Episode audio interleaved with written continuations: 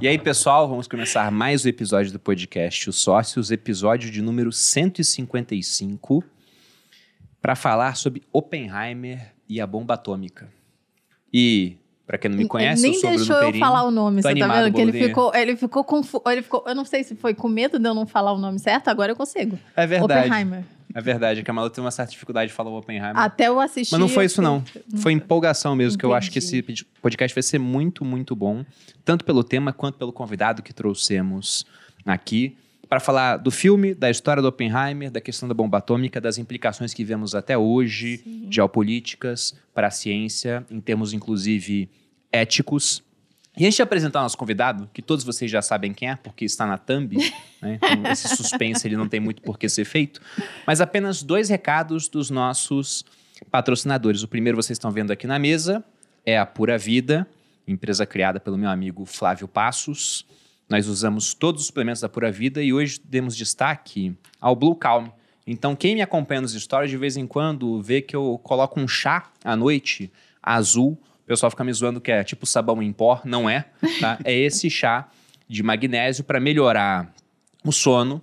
A indicação da Pura Vida, inclusive, é beber com água fria. Eu prefiro esquentar, já acostumei a fazer assim. Acho muito bom.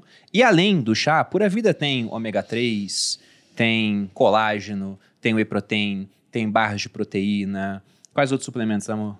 Coenzima Q10. Tem o whey protein, resveratrol, tem proteína própolis vegana, tem é, agora um suquinho de proteína que eu tô bem viciada. Ah, tem o Pura Juice. Então tem muita coisa muito interessante. Para quem quiser experimentar, nós temos um cupom de desconto, cupom Sócios Pura Vida. Então dê uma olhada, há um link aqui na descrição, também deve estar aparecendo na tela para que você conheça os produtos. Eu acho que o grande diferencial da Pura Vida que me fisgou lá atrás é a qualidade que eles colocam nos produtos. Então eu sei que quando eles fazem, poxa, é com o melhor material disponível. E o outro recado é de uma empresa criada por um aluno meu, Rodrigo Poveron, da turma 10 do Viver de Renda. Ao fazer o curso, ele viu a complexidade que existia por trás da questão do imposto de renda, tanto aqui para investimentos nacionais quanto também os internacionais. Ele montou uma plataforma chamada MyProfit. Lá você consegue juntar toda a sua carteira, fazer a consolidação, declarar imposto de renda de maneira muito, mas muito simples. Esse foi o ano que eu menos gastei energia para fazer declaração de imposto de renda e só gastei mesmo com coisas fora de bolsa, questão de imóveis, esse tipo de coisa, os leilões que eu faço com a minha irmã. Agora, a par de bolsa foi muito, muito rápida graças a essa plataforma. Então, para quem tem investimentos em renda variável, Brasil, exterior, compra criptomoedas, quer consolidar a par de fundos, renda fixa, poxa, o MyProfit é uma mão na roda. E para quem quiser experimentar, nós também temos um cupom de desconto, Perine10. Você assina com 10%. Se entrar no link aqui na descrição, você já consegue fazer isso na hora, não precisa nem colocar o cupom, já tá. Para quem assinar depois, lembre-se desse cupom para que você possa pagar mais barato. Recados dados, Agora vamos apresentar nosso convidado. Ah, vai. O que que foi? Você quer falar Não, você coisa? tá empolgado. Tô empolgado, tô empolgado. Estamos recebendo aqui pela segunda vez no podcast O Sócio, Sérgio Sacani. Geofísico pela USP, mestre em Engenharia do Petróleo e doutor em Geociências pela Unicamp. Divulgador científico há mais de 20 anos e criador do Space Today, maior canal de astronomia do Brasil e um dos maiores do mundo, com mais de 1,6 milhão de inscritos. Professor na Academia Space, programa de pós-graduação em astronomia e host do excelentíssimo podcast Ciência Sem Fim. Parabéns, viu, Sacani? Obrigado. Podcast, tudo que você faz é muito bom, cara. Muito Valeu bom. demais. Obrigado aí pelo convite de novo. Um prazer estar aqui com vocês aí. Já peço desculpa pelo atraso aí, que Nada, hoje o que trânsito tá, isso. tá pegado. Trânsito de São Paulo sempre uma surpresinha. Não, que isso. A gente que agradece é, a vinda, saiba que, poxa, é uma honra ter você aqui, cara. Valeu, porque obrigadão. eu acompanho seu trabalho, eu assisto os episódios do seu podcast. E, na minha opinião, dentro das pessoas que produzem conteúdo no Brasil, você é um dos caras mais inteligentes. Opa, que isso. então é verdadeiro prazer estar recebendo você aqui, de verdade. Valeu. É. E aí, é- Inclusive, parabéns também, né? é Por conta verdade. do projeto Fitness agora. A gente estava falando sobre isso ontem aqui.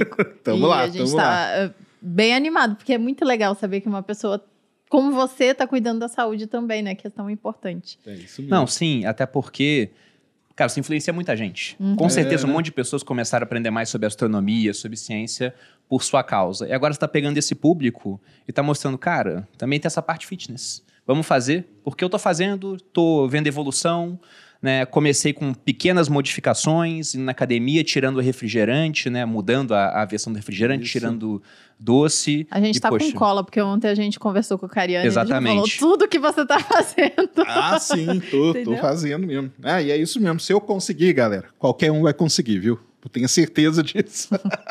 Mas olha, a primeira coisa que o, o Sacani sentou aqui, olhou pra minha cara e falou: Você assistiu o filme? Porque pra quem ouviu o último podcast que nós fizemos juntos aqui, é, eu tirei sarro dos homens que amam Interestelar. Porque é um filme comprido, é um filme também do, do Christopher Nolan. Christopher Nolan, que é o mesmo cara que produziu Oppenheimer. E aí ele perguntou, e eu assisti, e olha só, eu gostei. Aí, tá Eu gostei, só? eu Sabia que ia gostar. Mas o Oppenheimer também tem como principal, como é o nome dele, amor? Cillian Murphy. É, Killian Murphy. Killian Murphy? Isso. Fala, não sei O exatamente. cara que faz o Thomas Shelby. Mas eu amo ele, eu acho ele muito, um ator muito incrível. E ele ficou muito parecido mesmo com o Oppenheimer, por incrível que foi uma caracterização muito bem feita mesmo. Sério? É. É. porque eu não procurei a Eu procurei a foto assim e tem cenas onde tá muito parecido. Tá. Eles fazem de propósito, né? Eles pegam uma foto do cara assim e fazem uma cena pra ficar igualzinho a foto.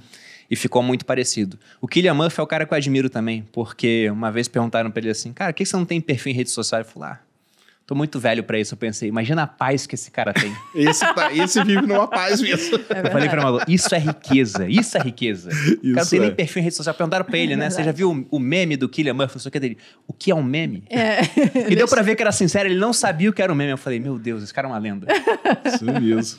Mas agora, começando, Vamos falar. falando pelo filme, o que, que você achou, cara? Você que é, é um entusiasta, acompanha bastante essa parte, né? Então, eu. O ano passado, na verdade, antes, bem antes do filme, eu li o livro que deu origem ao filme. Hum, Que é a biografia do Oppenheimer, que é Oppenheimer, o Prometeu americano, uhum. que é da. da como que é? Do, da glória à tragédia e tal. Então, que assim. esse nome por si só já é genial, né? Que É, Eu gosto da analogia com Prometeu. É, isso mesmo. E então, assim, meio que eu já tinha mais ou menos uma ideia do que ele ia falar no filme, né? E também a história. Que é um filme assim que, né, pessoal, não tem spoiler, né? Porque o spoiler da história já, já conta pra gente tudo como que é.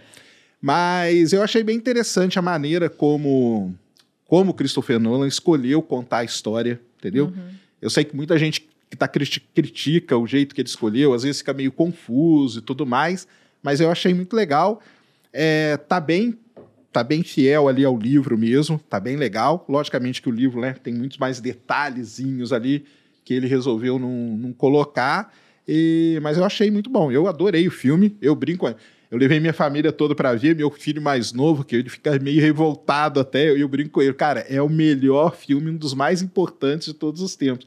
Aliás, eu acho que as escolas tinham que ter aproveitado mais esse momento aí É verdade. para ter explicado até mais sobre a Segunda Guerra e tudo. Aquele momento ali é um momento muito complicado, né? Que aconteceu tudo aquilo. Então, mas eu gostei, eu gostei pra caramba. E o, o livro?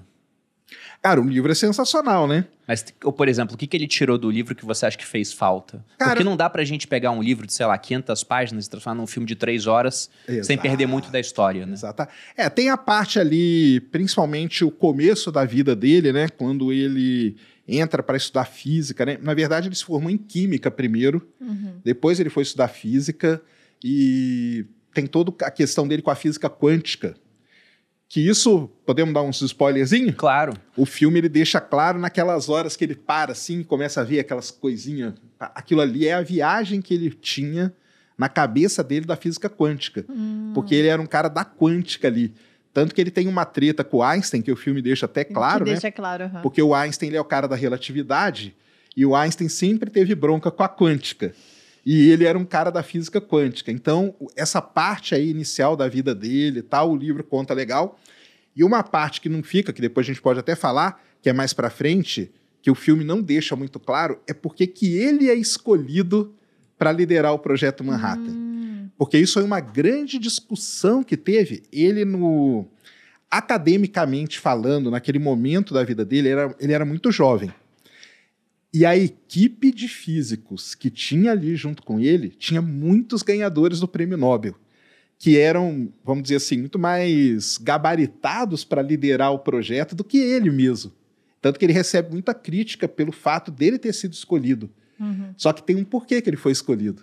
Que isso o filme acho que não deixa Não muito fala. claro. É, eu até falei pro Bruno, nossa, ele no final das contas ele virou um líder, porque É, ele não um gestor. tava lá no meio da, da não parecia, pelo menos pelo, pelo filme, que ele tava no meio das operações. Ele tava meio, olha, você vai fazer isso, você vai fazer aquilo, era um gestor, Ele era o. CEO do projeto. Exatamente. Aliás, ele foi escolhido justamente por isso, porque ele tinha a capacidade de gerenciamento de projeto, coisa que os outros Não físicos não tinham. Os outros físicos era assim, cara, ali no meio tinha Enrico Fermi, entendeu?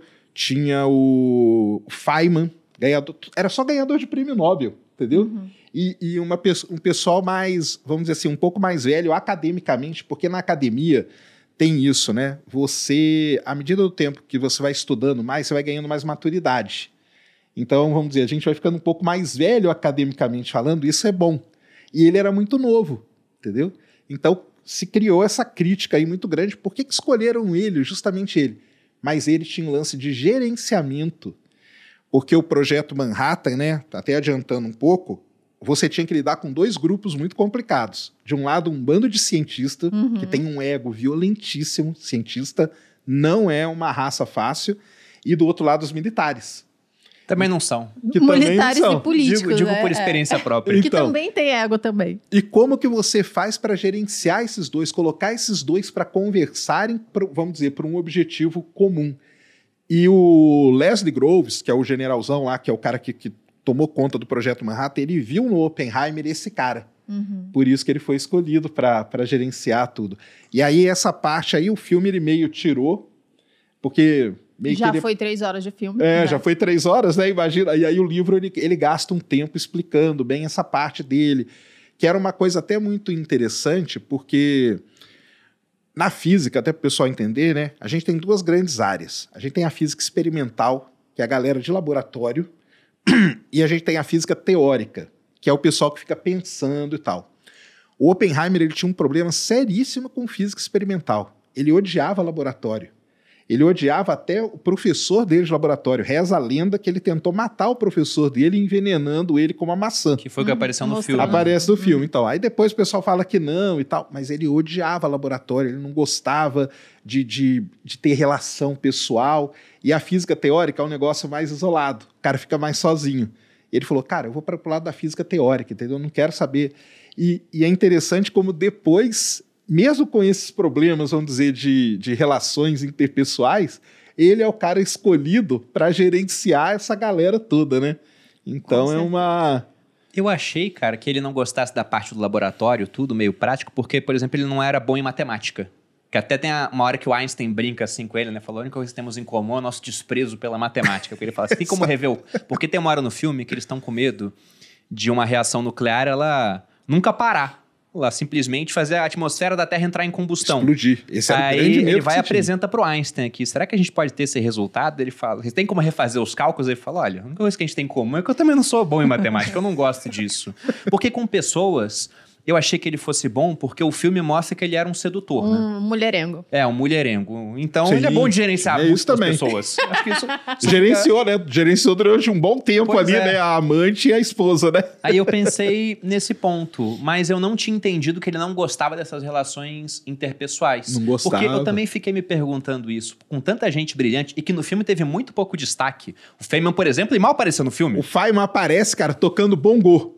Uma hora, é até um easter eggzinho lá. Na hora que vai fazer os testes lá, ele tá em cima do caminhonete tocando bongô, porque o Feynman era um tocador de bongô. Ele gostava, ele veio muito pro Brasil, aprendeu a tocar é, atabaque, esses instrumentos aqui no Brasil até. E ele tocava bongô. No filme aparece ele tocando bongô, mas me, não dão muita... Me situem, por favor, que eu não reconheço esse, Esse nome. cara, ele, é- ele foi um grande divulgador científico também. Ah, tá. Porque ele era muito bom em explicar para as pessoas leigas o que acontecia na física. Eu conheço ele por isso, daquele livro lá dele, né? O que é isso, é, Sr. Feynman. Isso.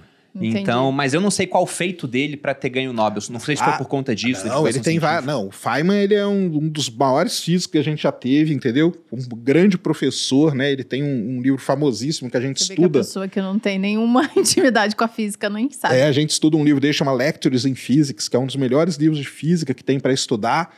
A, a pesquisa que ele ganhou o Nobel mesmo, eu não lembro qual foi, cara. Mas ele era um cara sensa- ele foi o cara que resolveu o problema da, da Challenger. Quando a Challenger explodiu, aquele ônibus espacial, ele foi chamado no comitê para explicar por que, que tinha explodido a Challenger. Então ele era um cara assim. Muita gente apostava que ele seria o líder do projeto Manhattan, entendeu? Mas aí ele era muito brincalhão também. Ele tinha um outro lado que o, o Leslie Groves, a cara, pô, o cara ele é muito bom. Só que esse lado dele aí, em algum momento pode, entendeu? Prejudicar alguma coisa. É, isso é interessante, essa parte de habilidade em lidar com pessoas. Eu já falei aqui no podcast várias vezes e repetirei outras tantas, que, na minha opinião, nada é tão complexo quanto lidar com pessoas. Exatamente. Porque se eu pego, por exemplo, uma pedra, né? o pessoal fala que física é complicado. E a física clássica, não. A quântica realmente é um negócio mais difícil. Mas na física clássica, se eu pego uma pedra e jogo num lago, ela afunda, ela é mais densa que a água. Se eu pego um pedaço de isopor e jogo, ele boia, é menos denso. Se eu pego o Edu e jogo num lago, ele pode afundar, ele pode boiar, pode nadar, ou pode sair de lá e me dar um tiro porque ele é um cara vingativo. Não dá pra saber o que vai acontecer. né? É muito mais complicado. E há pouco tempo, no mastermind que a gente tem aqui com empresários, nós levamos o Pedro Janu, que ele foi CEO da Zara e também foi o primeiro CEO da Azul aqui no Brasil. Inclusive, quando perguntado qual para ter mais trabalho, ele falou: sem dúvida foi a Zara. Nessa hora o maluco começou a chorar, né? Porque ela tem uma marca de roupa. eu falei: tá vendo? Seria melhor a gente estar como sócio do Elon Musk do que você ter feito a sua marca Pois de é. roupa. Mas aí um ponto curioso. Ele foi CEO da Azul, ele não sabia nada de aviação. Aí o cara falou pra ele, né, quem queria abrir a a Azul aqui, falou: "Olha, eu só abro, trago a empresa pra cá, né? Trago dinheiro pra gente criar a empresa, se eu tiver você à frente. Se eu não tiver, eu não faço isso". Ele falou: "Mas eu não sei aviação". Ele falou: "Aviação é fácil, eu te ensino. O difícil são pessoas". É isso mesmo. É isso mesmo. É o tal de soft skills, né, que a gente chama, né? O hard skills ali, os físicos e tal, tinha uma equipe boa. Os militares tinham uma equipe boa. Faltava o cara para gerenciar. E aí ele foi o, foi o escolhido. Mas Bom, deixa, eu só, deixa eu só resumir para quem não entendeu nada até agora, porque a gente está falando do filme que deu que conta a história de como se originou a bomba atômica. E o projeto Manhattan, que a gente falou várias vezes, foi o projeto que fez com que eles juntassem todos os conhecimentos e dessem origem à bomba atômica no Conhecimento, a final. logística. É, a logística, tudo. E Foi a um- grana, principalmente, né? Ah, é verdade. Explica pra gente um pouco do Manhattan, por favor, Sacane. Cara, vamos. É para explicar, é que explicar essa parte aí, a gente tem que voltar um pouquinho no tempo, né?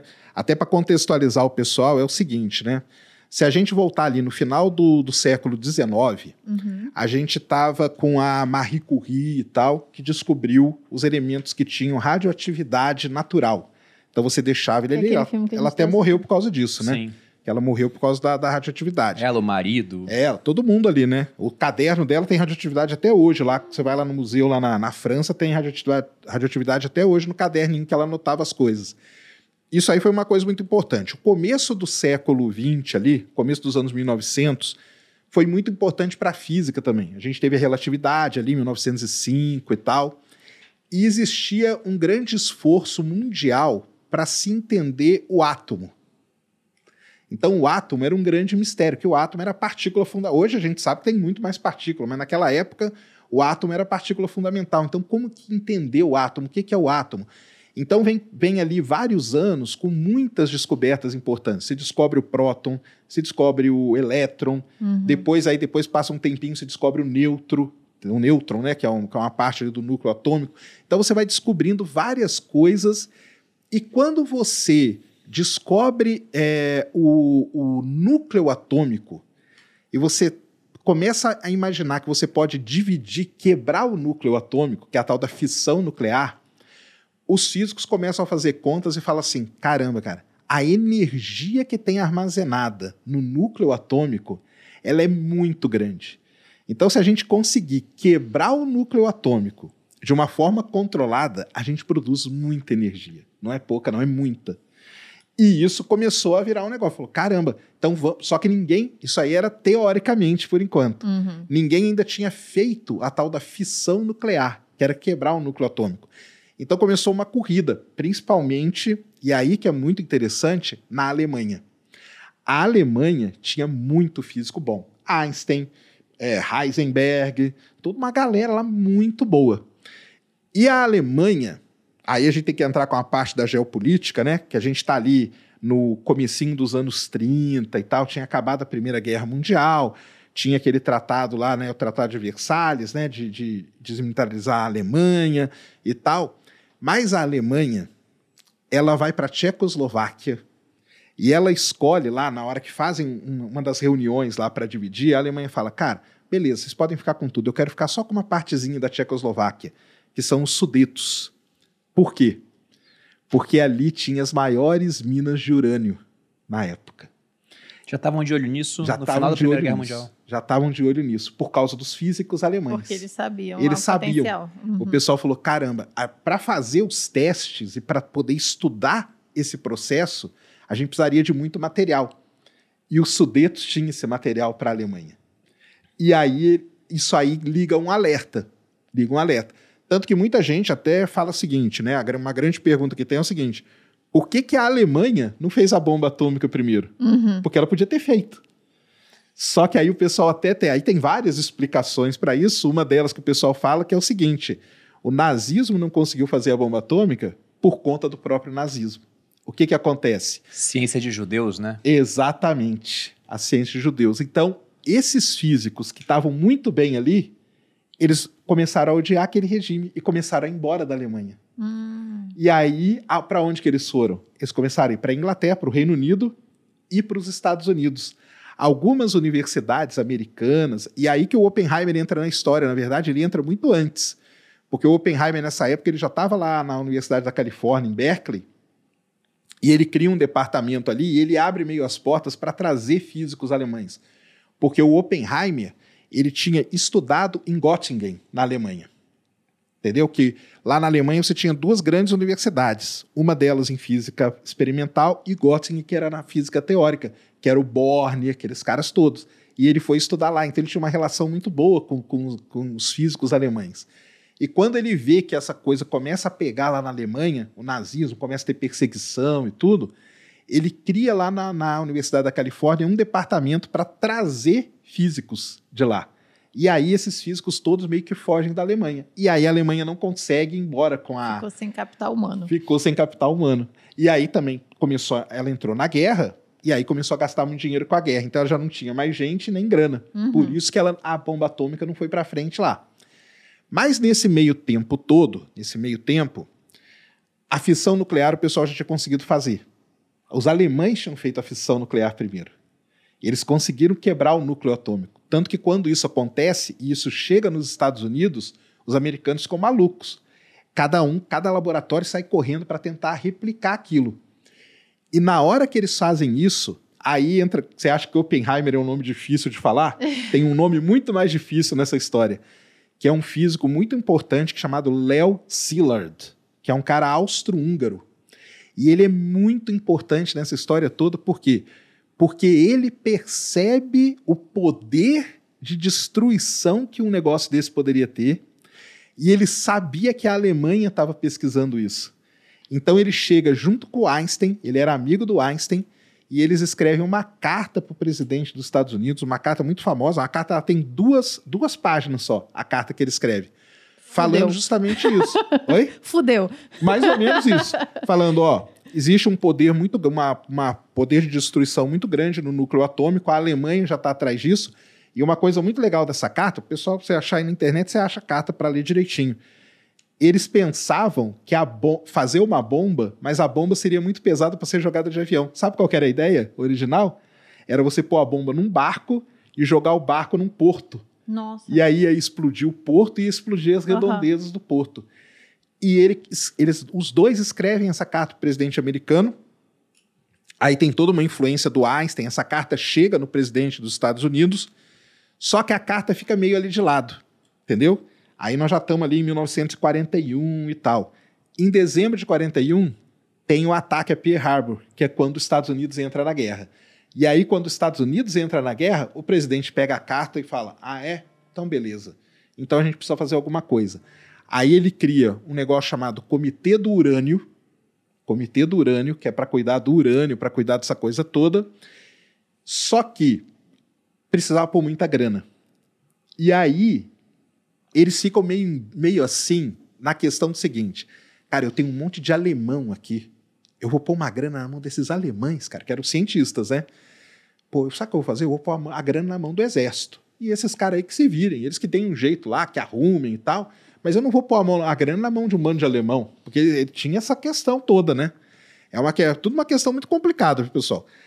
E aí colocam a, a grana na mão do exército e o exército cria então o famoso projeto chamava Projeto do Departamento Manhattan, o nome correto de tudo isso, que era pegar o Comitê do Urânio e aí começar a pensar na bomba. Uhum. E aí o pessoal reduz para Projeto Manhattan. E aí que entra um cara muito importante na história, lá do lado do exército, que é o Leslie Groves, que é o cara que vai comandar tudo isso. E aí, só para o pessoal entender, o que estava acontecendo nos Estados Unidos na época? Esse desenvolvimento e a pesquisa pelo urânio, pesquisa pela fissão nuclear, ela estava acontecendo em vários cantos dos Estados Unidos. Lá na Universidade da Califórnia, em Berkeley, a Universidade de Chicago foi um lugar muito importante, um dos mais importantes de todos para a bomba atômica foi a Universidade de Chicago. Tinha a Universidade de Colômbia também. Então tinham vários pontos nos Estados Unidos onde estavam trabalhando nisso. Ou seja, estava tudo descentralizado. Uhum. E quando esse Leslie Groves ele, ele, ele assume, ele começa aí. Ele vai lá em Berkeley, o pessoal não explica direito para ele. Aí ele vai lá na Universidade de Chicago, o pessoal não. Porque os caras são físicos. Eles não sabiam explicar para o cara o que, que eles estavam fazendo. Quem que explica para ele direitinho? E é aí que vem o lance de por que contrataram o Oppenheimer. O Oppenheimer é o único. Hum. Quando o Oppenheimer explica para o Leslie Groves o que estava acontecendo, qual era o status das pesquisas todas, qual era o nível que estava, o que, que o poder de destruição disso tudo, o cara fala, cara, é você que eu preciso então. E é aí que contratam ele, e é aí que é criado assim, dessa maneira que é criado o tal do projeto Manhattan mesmo, que tinha o objetivo de o mais rápido possível, antes da Alemanha, produzir uma bomba nuclear. Em quanto tempo no final foi? Assim, se a gente pegar ali desde o, desde o momento em que você pega ali a fissão nuclear, que é 1932, até a bomba ser jogada lá em Hiroshima e Nagasaki, que é agosto de 45, né? Então, são 13 anos. Isso é muito rápido. Muito rápido. É muito rápido. E o próprio projeto Manhattan, 41, né? Não. Então foi quatro anos. É, foi. quando o projeto foi estabelecido, sim. sim. Mas e... quando o projeto foi estabelecido. Já, já tinha muita coisa feita. Já tinha uhum. muita coisa Ele feita nessas universidades. Juntou. O projeto, na verdade, foi centralizar tudo isso e, e acelerar. Uhum. É, mas 13 anos, poxa, 13 anos naquela época é mais do que hoje, digamos assim. Sim. Porque a velocidade de evolução das coisas é cada vez mais rápida, né? Eu sou entusiasta do Bitcoin. E ele tem essa idade, praticamente. Só que ter 13 anos hoje é muito mais relevante do que ter 100 anos no século XV. Uhum. Porque é. lá você pega um cara, do, um europeu do século XV, joga no 16, o que, que mudou? Todo mundo que ele conhece morreu. Agora, a vida está é essencialmente a, é a mesma. Hoje em dia, não. Eu lembro a primeira vez que eu usei o WhatsApp, porque a Malu falou, baixa esse negócio aí. Eu falei, mas pra que tem SMS? e eu só uso o WhatsApp hoje, não uso mais SMS. Mas sabe uma coisa que me impressionou enquanto você explicava, Sacane?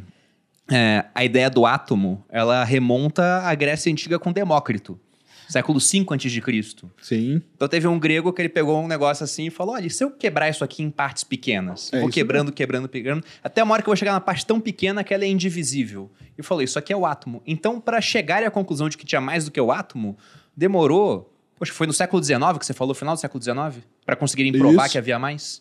Então é espaço de 2.400 anos, quase. É isso mesmo. E o cara não tinha um microscópio, não tinha nada. Ele só usou a cabeça dele. Ele falou: não, deve ter uma, uma parte fundamental, um tijolinho que vai compondo todas as coisas. É, é muito bizarro o que esses caras lá de trás pensavam. Não, é, é bizarro demais. E aí, assim, foi uma grana gigantesca investida, né? Na, em grana, na época, o pessoal fala em 2 bilhões de dólares. Se você corrigir para hoje, dá aí na casa dos 23, 25 bi de dólares investido no projeto, que é muito dinheiro. O orçamento da NASA hoje é 20 bilhões de dólares para fazer tudo que ela faz. Foi 23 bilhões só investido numa coisa. Na época, foi o maior investimento em algo científico que a gente teve no, no mundo. Até então não tinha tanta grana colocada em nada científico assim. Então foi um. E a, e a União Soviética dentro disso? Porque se você pega a lista de prêmios Nobel da União Soviética, ela também é muito extensa também estavam no esforço de guerra. Como é que eles estavam dentro dessa corrida? Porque não muito tempo depois eles conseguiram sua bomba atômica E aí fica aquela discussão, né? Se houve muita espionagem ou se foi mais ou menos como acontece com gente quebrando o recorde dos 100 metros. Ninguém corria abaixo de 10 segundos, o primeiro correu, um monte de gente começou a correr, porque viu que era possível. O que, que você acha que foi? Assim, acha, a gente tem a história que conta isso aí, né? Na verdade, tinha muita espionagem. Muita mesmo. Então foi muita base de espionagem mesmo. Tinha muito soviético dentro do projeto Manhattan, tinha muito americano dentro da União Soviética, tinha americano dentro da Alemanha, tinha alemão dentro do projeto Manhattan. Aquela, aquele período ali da Segunda Guerra Mundial, você tinha muita espionagem. Como que estava a União Soviética? A União Soviética tinha físicos, um dos mais famosos era o Ganov, um físico famosíssimo na União Soviética, que lidava com essa parte aí também. O problema é que a União Soviética, os Estados Unidos, ele entra só lá em 42 na guerra e tal. A União Soviética já vinha, né, cara, de, de muito tempo na guerra e, e, e, e guerra é um problema para um país. Você gasta muito É dinheiro, desgastante. muito. E você tem que focar, né? A gente tá vendo hoje a Rússia, por exemplo, que na guerra na Ucrânia, ela não consegue focar em mais nada. Ela tem que focar ali porque é grana, é muita grana que vai. Então a União Soviética ela tava nesse nessa coisa toda, mas os físicos lá estavam trabalhando, estavam trabalhando. Tanto que depois, depois, quando eles veem o poder da bomba atômica, porque aí tem um, um problema muito sério também, né? É, a primeira coisa é o seguinte: quando o Oppenheimer ele, ele vê o poder que ia ter aquilo ali, a primeira ideia dele, sabe qual foi? Falou, cara, isso aqui vai ser muito tranquilo, porque nós vamos fazer o teste nuclear. O mundo todo vai ver O teste é E vai a e a guerra quieto. vai acabar. Aham. Porque ninguém vai querer comprar, entrar numa, numa confusão dessa. E não é o que acontece. E não é, É. o que acontece. E os testes, eles são muito importantes para você mostrar, porque aí, quando eles vão, né, o tempo vai passando ali, a guerra vai meio que acabando, a Alemanha se rende, o Japão não, né, o Japão não se, ren- não se rendeu, tanto que a bomba é jogada no Japão por conta disso. Mas a, a segunda bomba de Nagasaki, ela não precisava ser jogada. Mas por que, que ela foi jogada? Foi um aviso para a União Soviética. Olha aqui o que, que a gente tem, ó. Uhum. A gente tem isso aqui. Porque eles já estavam pensando no quê? No pós-guerra.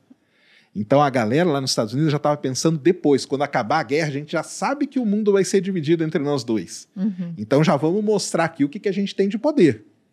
E aí depois a União Soviética, o pessoal até brinca com isso, né? Fala assim, cara, que acabou todas as indústrias na União Soviética. A sapataria virou produção de bomba nuclear. Tanto que hoje o maior arsenal do mundo de ogiva nuclear é da, da Rússia. Não é à toa, entendeu? Porque a União Soviética, você pegar aí tem uma história paralela deles, né? Eles sofreram várias e várias vezes com invasões e tudo. Eles falaram, agora, quer saber? Nós vamos encabeçar esse negócio aqui. E ninguém vai mais brincar com a gente, entendeu? Então eles transformaram até sapataria em negócio de produção de arma nuclear, no final das contas. Uma das curiosidades desse processo é que na queda da União Soviética, você tinha um grande arsenal que estava na Ucrânia, porque é uma região mais próxima do Ocidente. E a Isso. Ucrânia seria uma potência nuclear. Mas, através de um acordo político, não vou lembrar agora o nome do tratado, ele, Não, por favor, complemente. Mas os ucranianos toparam devolver o arsenal nuclear para a Rússia, e o Ocidente apoiou, porque não queria mais uma potência nuclear, e em troca a Rússia se comprometeu a não invadir a Ucrânia Olha só que a reconhecer a sua existência como um Estado soberano. Passados aí né, algumas décadas, veja o que aconteceu. E eles não têm arma nuclear, porque se tivesse, arma nuclear é uma grande arma de dissuasão também. Você fica com medo de Exatamente. invadir um país que tem uma arma nuclear. Não à toa que Israel, por exemplo, que não pode se dar o luxo que a Rússia se deu em várias guerras, né? Atrai o Napoleão para dentro do território, deixa ele vir. E depois o inverno vai dar conta dele, pois Israel é muito pequenininho. E se você pega a lista dos países que têm armas nucleares, são nove países hoje, pelo menos aqueles que abertamente eh, nós sabemos que têm, você tem as potências ganhadoras da Segunda Guerra, Estados Unidos, Inglaterra, França, a Rússia, China, esses aí têm cadeiras no Conselho de Segurança da ONU. Aí tem Índia e Paquistão, que estão em guerra na região da Caxemira, Exatamente. cada um tem. Tem também a Coreia do Norte. Coreia do Norte e Israel. né? É. São esses nove. E aí vê, tem uma série do Netflix que fala sobre os tiranos, né? E vai contando a história de um monte de tiranos. Aí fala do Saddam Hussein, fala do Idi Amin, né? É, lá na África. E a última parte fala sobre a família do Kim Jong-un. Já a terceira geração no poder. Só que eles têm uma bomba atômica. Exatamente. É muito mais complicado, porque os Estados Unidos falam, não, vamos invadir o Iraque atrás de arma de destruição em massa. Se tivesse uma bomba nuclear, ela não tinha conseguido invadir. É. Então, por isso que ninguém mexe com o Kim Jong-un. E por É, isso tá que de vez em tranquilo. quando ele, ele solta um míssel lá. Só ah, pra dizer, fazer- ó, é só pra falar, ó. eu, tô, eu tenho. Eu tô aqui, eu tenho, hein? Eu consigo soltar um míssel e tal. Então é isso mesmo, é uma, é uma, é, cara, é um negócio que você não invade, ninguém invade a Rússia lá e acaba com essa guerra por causa disso, ué. porque ninguém sabe o que o cara pode fazer, ué. E falando um pouco das implicações da criação desse tipo de tecnologia. Cara, o mundo mudou. Até no filme eles falam, né? Liberaram a, o gênio da lâmpada. Foi aberta a caixa de Pandora. Nada mais será como antes. E houve uma discussão entre os cientistas. Alguns queriam até fazer uma abaixo. Aliás, queriam, não, fizeram um abaixo assinado pelo não uso daquela arma. Exato. Só que, imagina os caras criarem e não usarem. Não ia, ter como não acontecer. Você que é um cientista, como é que funciona isso dentro do mundo da ciência? Porque às É. vezes o cara ele tá animado com a criação, mas uma hora ele vê, cara, criou um negócio que vai ser ruim para a humanidade. Exato. Aliás, pode ser, pode ser neutra a tecnologia, pode dar usos bons, como geração de energia. E a gente viu que nos últimos tempos, principalmente após o acidente lá em, em Fukushima, no Japão, nós meio que demonizamos a energia nuclear. E agora está voltando. Já tem mais criação de usinas. O urânio, inclusive, está subindo pra caramba. Digo isso porque a gente tem, né, posições de urânio na carteira. A Malu fica toda felizinha que tá na carteira dela, tá Sim. dobrando aí. Aí você E agora tá voltando, porque você consegue com pouquíssimo de urânio ter geração de muito mais energia do que com é, toneladas de carvão, centenas de barris de petróleo. Então não há comparação, ou seja, a tecnologia pode ser usada para o bem ou pode ser usada para criar uma arma de destruição em massa, né? Exatamente. É, isso aí é um negócio que o filme, o livro também tratam isso muito bem, da, porque depois, né, depois da, do teste e tudo, e depois que joga, ele fica sabendo que jogaram a bomba lá em, em Hiroshima, porque na verdade é o seguinte, né, o pessoal não sabe, o Oppenheimer, ele, ele queria jogar a bomba na Alemanha, porque ele odiava nazista, por conta de toda a coisa que eles tinham feito com os cientistas, aí ah, por que que não conseguiu jogar? Porque a produção de urânio o urânio na natureza, a gente encontra um urânio chamado urânio 238. Esse urânio não serve para fazer bomba nuclear. A gente precisa enriquecer o urânio, que chama, que é transformar ele no urânio 235. Esse é que a gente faz a reação em cadeia controlada e tudo direitinho. Só que esse não é um, pro- um processo, pode dar muito problema. Então o que acontece? Ele correu, fez de tudo para a bomba ficar pronta antes da Alemanha se, se render render. porque ele queria jogar a bomba na Alemanha. Uhum. Quando a, a bomba fica pronta, a Alemanha tinha se rendido ali dois, três meses antes. O Hitler tinha se matado, toda aquela história toda. E aquilo, nesse momento, isso aí já começa a perturbar a cabeça dele, entendeu? Aí fala: caramba, cara, eu queria jogar nos nazistas, cara, entendeu? Agora. Agora o que, que eu vou fazer, cara? Tanto que tem toda uma discussão de onde jogar no Japão. O pessoal que não queria jogar numa cidade, queria jogar numa ponte, só para mostrar o poder de destruição e tudo, entendeu? E aí escolhem lá Hiroshima, que tem vários porquês, né? De por que que escolhem Hiroshima lá, que era uma cidade muito importante, era, vamos dizer assim, psicologicamente, vamos dizer, pro, pro Japão, entendeu? Tinha muita coisa ali em Hiroshima, muita indústria e tudo, então eles escolhem jogar ali. Essa aí ele até aceitou. Tanto que quando vem de Nagasaki, ele já não queria mais. Tanto que ele fala, cara, não, é, não era para ter feito isso e tal. E aí, nesse momento, o projeto Manhattan começa a se desmantelar todo. Porque os cientistas fazem isso. Fala, cara, o que, que nós estamos fazendo, entendeu? Esse negócio aí pode, pode destruir o mundo, cara. Porque a gente, outros países começam a fazer, acabou, vai, vai fazer o quê? Então eles fazem tudo isso mesmo.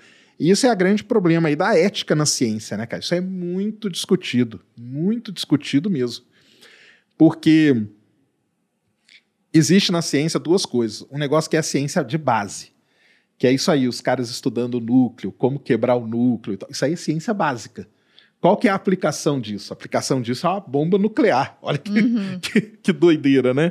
E, e como que faz? Você não vai, o cientista não vai querer um baita do investimento, bilhões de dólares sendo investido na pesquisa dele, mesmo sabendo que aquilo ali não é para um, pra um fim. Então, é, é um negócio muito complicado mesmo, tanto que eles todos ficaram meio. O Oppenheimer foi um cara que ficou muito perturbado com isso aí depois, viu? Ele fica meio, meio biruta da cabeça. final, até ele pergunta quantas pessoas morreram, aí depois passa. Não tem uma parte assim? Tem aquela discussão, aquele comitê que estava sendo feito meio para desmoralizar ele, aí tem umas discussões sobre isso, sobre É. a parte ética. Aham.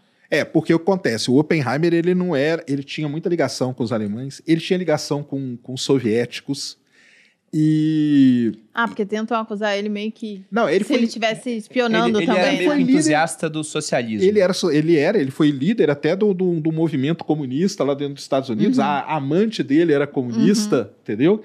E tudo isso aí, o pessoal ficava meio assim, entendeu? Falava, pô, tanto que o, tem umas frases famosas daquele Leslie Groves lá que ele fala, cara, não liguem pro que é o Oppenheimer, libere. Porque é o negócio seguinte também. Só seis pessoas, e isso é verdade mesmo, seis pessoas sabiam o que era o projeto Manhattan. O Feynman estava lá trabalhando num pedacinho. Uhum. O, o Fermi trabalhava num outro pedacinho. Eles não sabiam o que, que era o todo. Só tinham seis pessoas que sabiam disso. Eles não sabiam que no final ia ser, ia ser Não bomba? sabiam. Não, aí depois eles ficaram sabendo, mas no começo eles estavam. Ah, não. Cara, trabalha aí em como produzir o plutônio, né? Que foi o outro elemento lá. Então deram isso pro Fermi. O Fermi ficava lá trabalhando em como produzir plutônio. Tava bem compartimentado, então. bem compartimentado. Era era para isso, para ninguém saber o todo como que estava acontecendo. Então eram seis pessoas só. E para isso você precisava de uma credencial especial do governo americano, que é toda aquela reunião que tem lá, que depois tiram dele Tiram dele. aham. a credencial e ele se sente muito humilhado por conta disso, né? Que é aí que a, que a cabeça dele começa a ficar maluca mesmo. Ele fica malucão por causa dessa coisa toda aí. Mas é isso aí, essa história aí do. É, o nome Prometeu Americano, que eles colocam no livro, que deu origem ao filme, eu acho uma escolha sensacional, porque eu gosto muito de mitologia grega. E se você volta para a história da criação do homem, Prometeu foi um dos titãs, junto com o irmão dele, Epimeteu, responsáveis por criar o ser humano e outros animais e dar as características, inclusive, para as diferentes espécies. E o nome Prometeu ele já é interessante, porque pró significa antes e o metis vem de pensamento. Então ele é aquele que pensaria antes de fazer. O irmão dele, Epimeteu, epi é depois, né? Epiderme, a camada que está mais superficial da pele. É aquele cara que faz e só depois pensa. E aí, quando eles estavam dando características para os animais, que eles tiravam de uma ânfora, uma caixa, vamos colocar assim, eles foram dando e no final sobrou para o homem nada. E o homem ficou indefeso e até paralisado mediante a escuridão. Aí o Prometeu foi aquele que foi até os céus e roubou o fogo dos deuses, uma Isso. metáfora para o conhecimento, e deu para o ser humano. E com esse conhecimento, o ser humano conseguiu superar os outros animais e, de certa maneira, até se comparar com os deuses. E aí Prometeu, por isso, ele foi punido. Ele foi acorrentado no topo do Cáucaso, uma região montanhosa que fica já na região leste da Europa. E todo dia uma águia ia lá para devorar o fígado do Prometeu, que ficava amarrado, tomando sol, chuva o dia inteiro. Os gregos já sabiam que o fígado ele se regenerava, então ele voltava a crescer para ser novamente devorado no dia seguinte. E isso aconteceria durante toda a eternidade, mas ele acabou sendo liberado por Hércules, até porque ele era um profeta, ele sabia de coisas que aconteceriam no futuro. Ele tinha uma profecia que ele conhecia que dizia que o filho de Tétis, que era uma ninfa, seria mais poderoso do que o pai. E Zeus ia pra cama com todo mundo na mitologia, né? Comia um pão de sal inteiro, já estava apta para Zeus. Ele ia lá e, e pegava. E ele queria ir pra cama com Tétis. Só que quando ele soube dessa profecia, ele pensou: se eu for pra cama com ela, ela vai ter um filho. Esse filho vai ser mais poderoso do que eu. Zeus vem de uma família problemática, ele destronou o próprio pai, que por sua vez destronou o, o avô. Então ele falou: não, nem eu, nem nenhum imortal pode ir pra cama com Tétis. Vamos casar Tétis com Peleu, que era um herói grego. E dessa união de Tétis e Peleu nasceu Aquiles que foi o herói, o herói mais mortal da guerra de Troia. Então veja que ele pensava antes de fazer as coisas, mesmo assim, sabendo o que aconteceria no futuro, ele deu fogo para a humanidade e a humanidade com isso conseguiu ser o que ela é hoje. né? Então esse nome E prometeu foi punido, né? e foi punido. E foi punido. Esse nome prometeu é interessante porque, cara, o que que é você ter essa capacidade de destruição da bomba atômica? É um poder divino, pô. Exatamente. É, é um poder de destruir como nenhum outro. Né? Tem uma frase no Conde de Monte Cristo que eu gosto muito, que ele fala que para o homem ser igual a Deus, tem que criar e destruir como Deus. Já sabemos destruir, mas isso é antes da bomba atômica. Agora só falta saber criar. E tem uma passagem no livro Cosmos, do Sagan, onde ele fala sobre essa questão da bomba nuclear. Ele está fazendo uma comparação entre o poder destrutivo de todas as bombas da Segunda Guerra com a bomba nuclear. Ele fala que na Segunda Guerra você tinha bombas que eram chamadas de bombas arrasa quarteirão, que tinham uma capacidade de destruição de 20 toneladas de TNT. E se você pegar todas elas e somar, você vai chegar a 2 milhões de toneladas de TNT. Todas as bombas arrasa quarteirão usadas na Segunda Guerra Mundial dá 2 milhões de toneladas de TNT, ou seja, dá 2 megatons. Hoje, qualquer bomba atômica prosaica tem esse poder de destruição. A maior, que foi aquela Tizar, tinha quanto, você sabe? A Tizar ela foi planejada para ter 100, 100. só que nunca testaram. Quando testaram, testaram por metade, porque aí é aquele negócio. O teste é para você mostrar o poder. Uhum. Testaram ela com 50. 50 megatons. Então, só essa bomba é 25 vezes mais potente do que todas as bombas utilizadas na Segunda Guerra Mundial. Gente, testaram aonde? Testaram no. Qual foi o atol lá que eles testaram? Eu sei que teve um teste americano que foi no, no biquíni. Biquíni. É, biquíni foi, foi usado há muito tempo. A fenda do biquíni do Bob Esponja Aham. teria por isso. Por causa entendeu? disso, que ela abriu por causa da entendi. Abriu a Ah, fenda. então no mar. É, e aí destrói tudo, quando, nesse caso. Destrói a. Ah, sim, né? Mas aí você. É, você joga lá Você no esquece, fundo e tal. Aí não, tem, aí não tem como. Destrói mesmo. Entendi. Mas é, é a liberação de um poder supremo mesmo. É, E tanto que ele fala, né? Tem várias. O, aliás, o Oppenheimer também, ele, antes de tudo isso, né? Ele era um cara muito ligado ao hinduísmo. Ele Porque foi. ele lia sânscrito, umas idiomas assim. Isso, ele foi estudar tudo isso. Isso é uma coisa do Cisco, né? O Cisco, às vezes, eles ficam meio assim, eles vão para umas coisas. Ele, ele fala, o que conta lá no livro, por exemplo, que eu acho que no filme não conta. O, o Oppenheimer, ele nasceu, a família dele era, era rica, por isso ele sempre estudou muito bem, e era uma família judaica. Só que ele não gostou da religião deles, entendeu? E aí ele foi pegar um negócio que não tinha nada a ver. E aí ele começou a estudar sânscrito, foi pro hinduísmo e tudo, né? Aí tem até as frases lá, né? Me tornei a morte, destruidor de mundos e tal. Que só para o pessoal entender, isso aí ele fala muito tempo depois. Não foi na hora. Não foi na hora.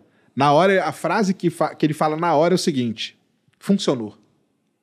Quando fazem o teste lá, ele fala, funcionou. A outra, então me tornei a morte dos mundos, é muito mais elegante. É. E muito mais funesta também, né? Fúnebre essa frase. Mas eu acho que ele também só deve ter dimensionado depois, né? Ali imediatamente é um negócio, pô, deu certo o que eu tava tentando aqui, e é isso. Aí depois que o negócio vai e acontece, testam e colocam e jogam de fato a bomba, aí, aí fica material. Isso aí é uma questão muito interessante, porque eles não tinham ideia de qual era o poder da bomba atômica. Eles não faziam a menor ideia. Eles A não menor sabiam o que, que ia causar. Eles não sabiam o quanto que ela ia destruir, eles não sabiam o quanto que ela equivalia. Então, tem, tem umas, umas coisas muito interessantes que ali que aconteceu. Aliás, nós não falamos, né? A gente podia falar sobre o que, que aconteceu, né? É, quando eles efeitos. centralizam tudo, eles vão lá para Los Alamos, tá, pessoal? Que, aliás, existe até hoje o laboratório de Los Alamos, lá no, no- no Novo México. Uhum. Lá, lá existiu uma escola, tá? Uma história, isso é uma história muito legal. O livro conta, no filme eles, eles cortaram isso. Existia uma escola ali. E os estudantes lá, né, tal, tranquilo, o ano, o ano letivo acontecendo. De repente chegam os militares e falam: galera, vai todo mundo embora daqui, entendeu? Acabou o ano para vocês. Porque eles usaram a escola, a escola que chamava Los Alamos, na verdade, para dar início ao laboratório de Los Alamos, virou uma cidade, aquilo ali depois e tal. E então, só para o pessoal entender, eles foram para Los Alamos, onde eles fizeram todas as.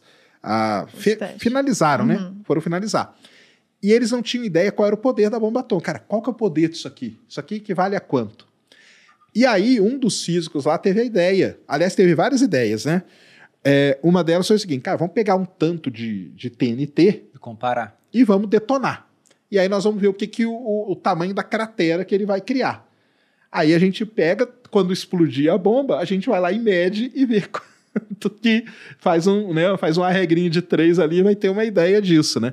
Então foi assim, porque eles não tinham a menor ideia. Tinha aquele lance de explodir a atmosfera também, É. que eles chegaram a pensar seriamente nisso, porque o que acontece é o seguinte, né?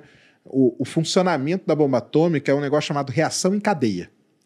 Então a reação em cadeia é, lembra que tem que cortar o átomo no meio? O átomo ele é cortado por um nêutron. O nêutron vai lá e corta o átomo. Aí aquele lá cria dois, que vai cortando os outros. Então você tem uma reação em cadeia. Uhum. Qual que era o medo deles? Cara, como Que vai parar essa reação em infinito, cadeia? Ela vai continuar. Aonde tiver átomo, você vai detonando. Ou seja, chega um momento que você explode a atmosfera inteira. Aí isso não acontece porque essa reação ela precisa ter uma densidade de átomos muito grande e à medida que você vai ficando mais alto na atmosfera, vai ficando muito rarefeito. Então isso acabou depois, eles foram perceber que não, não tinha problema nenhum e tal. Mas foi um A medo que eles tinham. atmosfera estava salva. Tava salvo, a atmosfera tava. Mas o poder eles não sabiam qual era. Eles não tinham ideia do qual era o poder. E eles também, eles não tinham certeza de que estava salvo. Eles achavam que tinha uma É, chance isso estatística claro muito pequena. no- É o que ele eles fala. mostram, né? Ele Antes fala. do teste, até se eu não me engano, é o Fermi que tá puxando uma aposta. E aí, quem aposta na reação em cadeia? É. Isso. É. Aí o, o general pergunta pro, pro Oppenheimer, acho que é um militar pergunta pro Oppenheimer, o que, que ele tá falando? Ele fala, ah, tem uma chance muito pequena de que, poxa, o mundo todo vira uma bola de fogo. É. Ele falou, ah, tem uma chance muito pequena. É, aí você gostou? Não, não gostei. Eu queria que a chance fosse zero, né? Que ele Aham. fala. Ele fala, é verdade, ele fala isso. é, é isso. Era, o pesso- é, a gente tem que voltar, tá, pessoal? Tem que voltar lá para aquela época. Porque hoje a gente fala isso, ah, mas que povo. Mas naquela época você não sabia o que, que era átomo direito. Ele é próton, estava tudo sendo descoberto, estava tudo sendo estudado ao mesmo tempo que você estava produzindo um armamento. Uhum. Então, cara, qual que é o poder disso aqui? Quanto que isso aqui vai destruir? Cara, não faço a menor ideia, entendeu? E, e aí que eles descobrem lá o, o poder dela, que foi 20 quilotons, né? A primeira, né? Que a, Eu tenho aqui a anotado. de Hiroshima e de Nagasaki foi tudo, acho que 15, 20. 13 quilotons. 13, a né? de Hiroshima. A de Hiroshima. 13 quilotons. Isso. e Então, aí, em 54, os americanos testaram no atol de Bikini uma bomba de 15 megatons. É. 13 quilotons, 13 mil toneladas de TNT. 15 megatons, 15 milhões, Milhões de de toneladas de TNT. Hum. Então você vê que é uma, uma evolução exponencial. E é por isso que dá pra gente falar que a Segunda Guerra mudou a maneira como as coisas funcionam. Já estava mudando, porque, poxa, se você pega um, um Aquiles lá na Guerra de Troia, tá?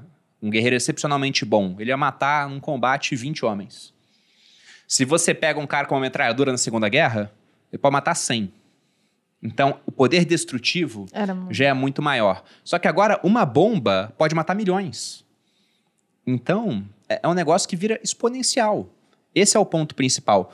E aí eu tenho uma pergunta pra você, Sakane, porque se os americanos não tivessem feito a bomba atômica, uma hora alguém faria. Digo até sem contexto de guerra, demoraria mais, mas uma hora alguém ia começar a fazer bombas assim. Como é que você acha que seria o mundo? Porque eu fico pensando, e se os soviéticos tivessem chegado na arma primeiro? E aí, quando eu penso em soviéticos, poxa, não tô pensando que todo mundo lá era mal. Eu tô pensando no Stalin, que era o cara que tomava as decisões. Vamos supor, ele conseguiu a bomba primeiro. Aí falam, ah, os americanos vão chegar na bomba. Ele fala, então bombardeia lá antes de chegar na bomba, pra ninguém ter. Se a gente faz isso com eles, ninguém mais cria. Então você teria uma potência hegemônica com poder nuclear e nenhuma outra, pô. Se os, se os alemães tivessem conseguido, poderia ser a mesma coisa. Se os ingleses tivessem conseguido, não. O Ah, pessoal mas fala o- muito mas do... os ingleses eles estavam junto com os americanos. Porque, na Sim. verdade, o projeto Manhattan, só para o pessoal entender, era Estados Unidos, Canadá e Reino Unido. Porque era muita grana. O governo americano ele não tinha, ele era, tinha muita grana, mas ele não tinha toda essa grana. Uhum. E aí ele falou: não, cara, eu preciso de alguém me ajudando. E aí o Churchill ajuda e o Canadá ajuda também. Mas essa é uma boa pergunta mesmo, pra gente pensar, né? Imagina se a União Soviética tivesse feito primeiro, né? Se ela não tivesse Pois tão é. envolvida ali, vai saber o que, que ele passar na cabeça dele. Ah, será que o Stalin, aquela candura de pessoa, né? Uma pessoa tão boa. Ter pensado, não, deixa os caras chegarem também. Acho que não, né? Não, foi exatamente isso que o Bruno falou no final do filme, quando né, a gente foi assistir, assistir cedo, inclusive é uma boa dica aí pro pessoal que quiser assistir, Nem não sei se tá dormir. no cinema ainda. Não, é, mas Tá? enfim, deve Não, estar né? em algum canto pra assistir. Aí você assiste cedo, que aí você não dorme, né? Se for assistir às 11 é complicado.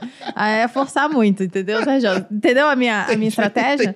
Ah, inclusive Interestelar também pode seguir essa dica aí. Não, e eu tenho uma outra pergunta Mas também, o que eu ia Sérgio. dizer Você era foi, foi isso que a gente, só finalizando Sim, o sim. raciocínio, que a gente saiu do, do filme pensando nisso, falando, putz, é, é uma merda, né? Que tenham tacado lá a, a Hiroshima e Nagasaki, as duas bombas, é, matou muita gente, foi, é triste isso. No entanto, é, é exatamente isso que o Bruno falou, é uma tecnologia que uma hora ou outra alguém ia descobrir, alguém ia juntar as peças, alguém ia fazer. E a que ponto seria bom estar na mão de outras pessoas? Não querendo dizer que eles são excelentes e, e têm né, uma puta ética, mas talvez seja melhor do que outras pessoas que tivessem antes. É, eu acho que pelo menos é bom ter surgido na mão de uma democracia, onde você tem debates. Inclusive o pessoal falando não é pra usar, outros falando que é pra usar. E quando o cara fala que não é pra usar, ele pode falar livremente, não vai ser morto porque tá no poder e decide usar, do que aquilo estando na mão de um dirigente que não ouve não de ninguém que tá em volta. E eu acho que esse é o grande risco que o, mundo tem hoje, porque essa arma não tá mais na mão apenas de americanos. Como falamos, nós temos Sim. nove potências nucleares no mundo. E se você pega dessas nove, poxa, a Rússia é uma delas.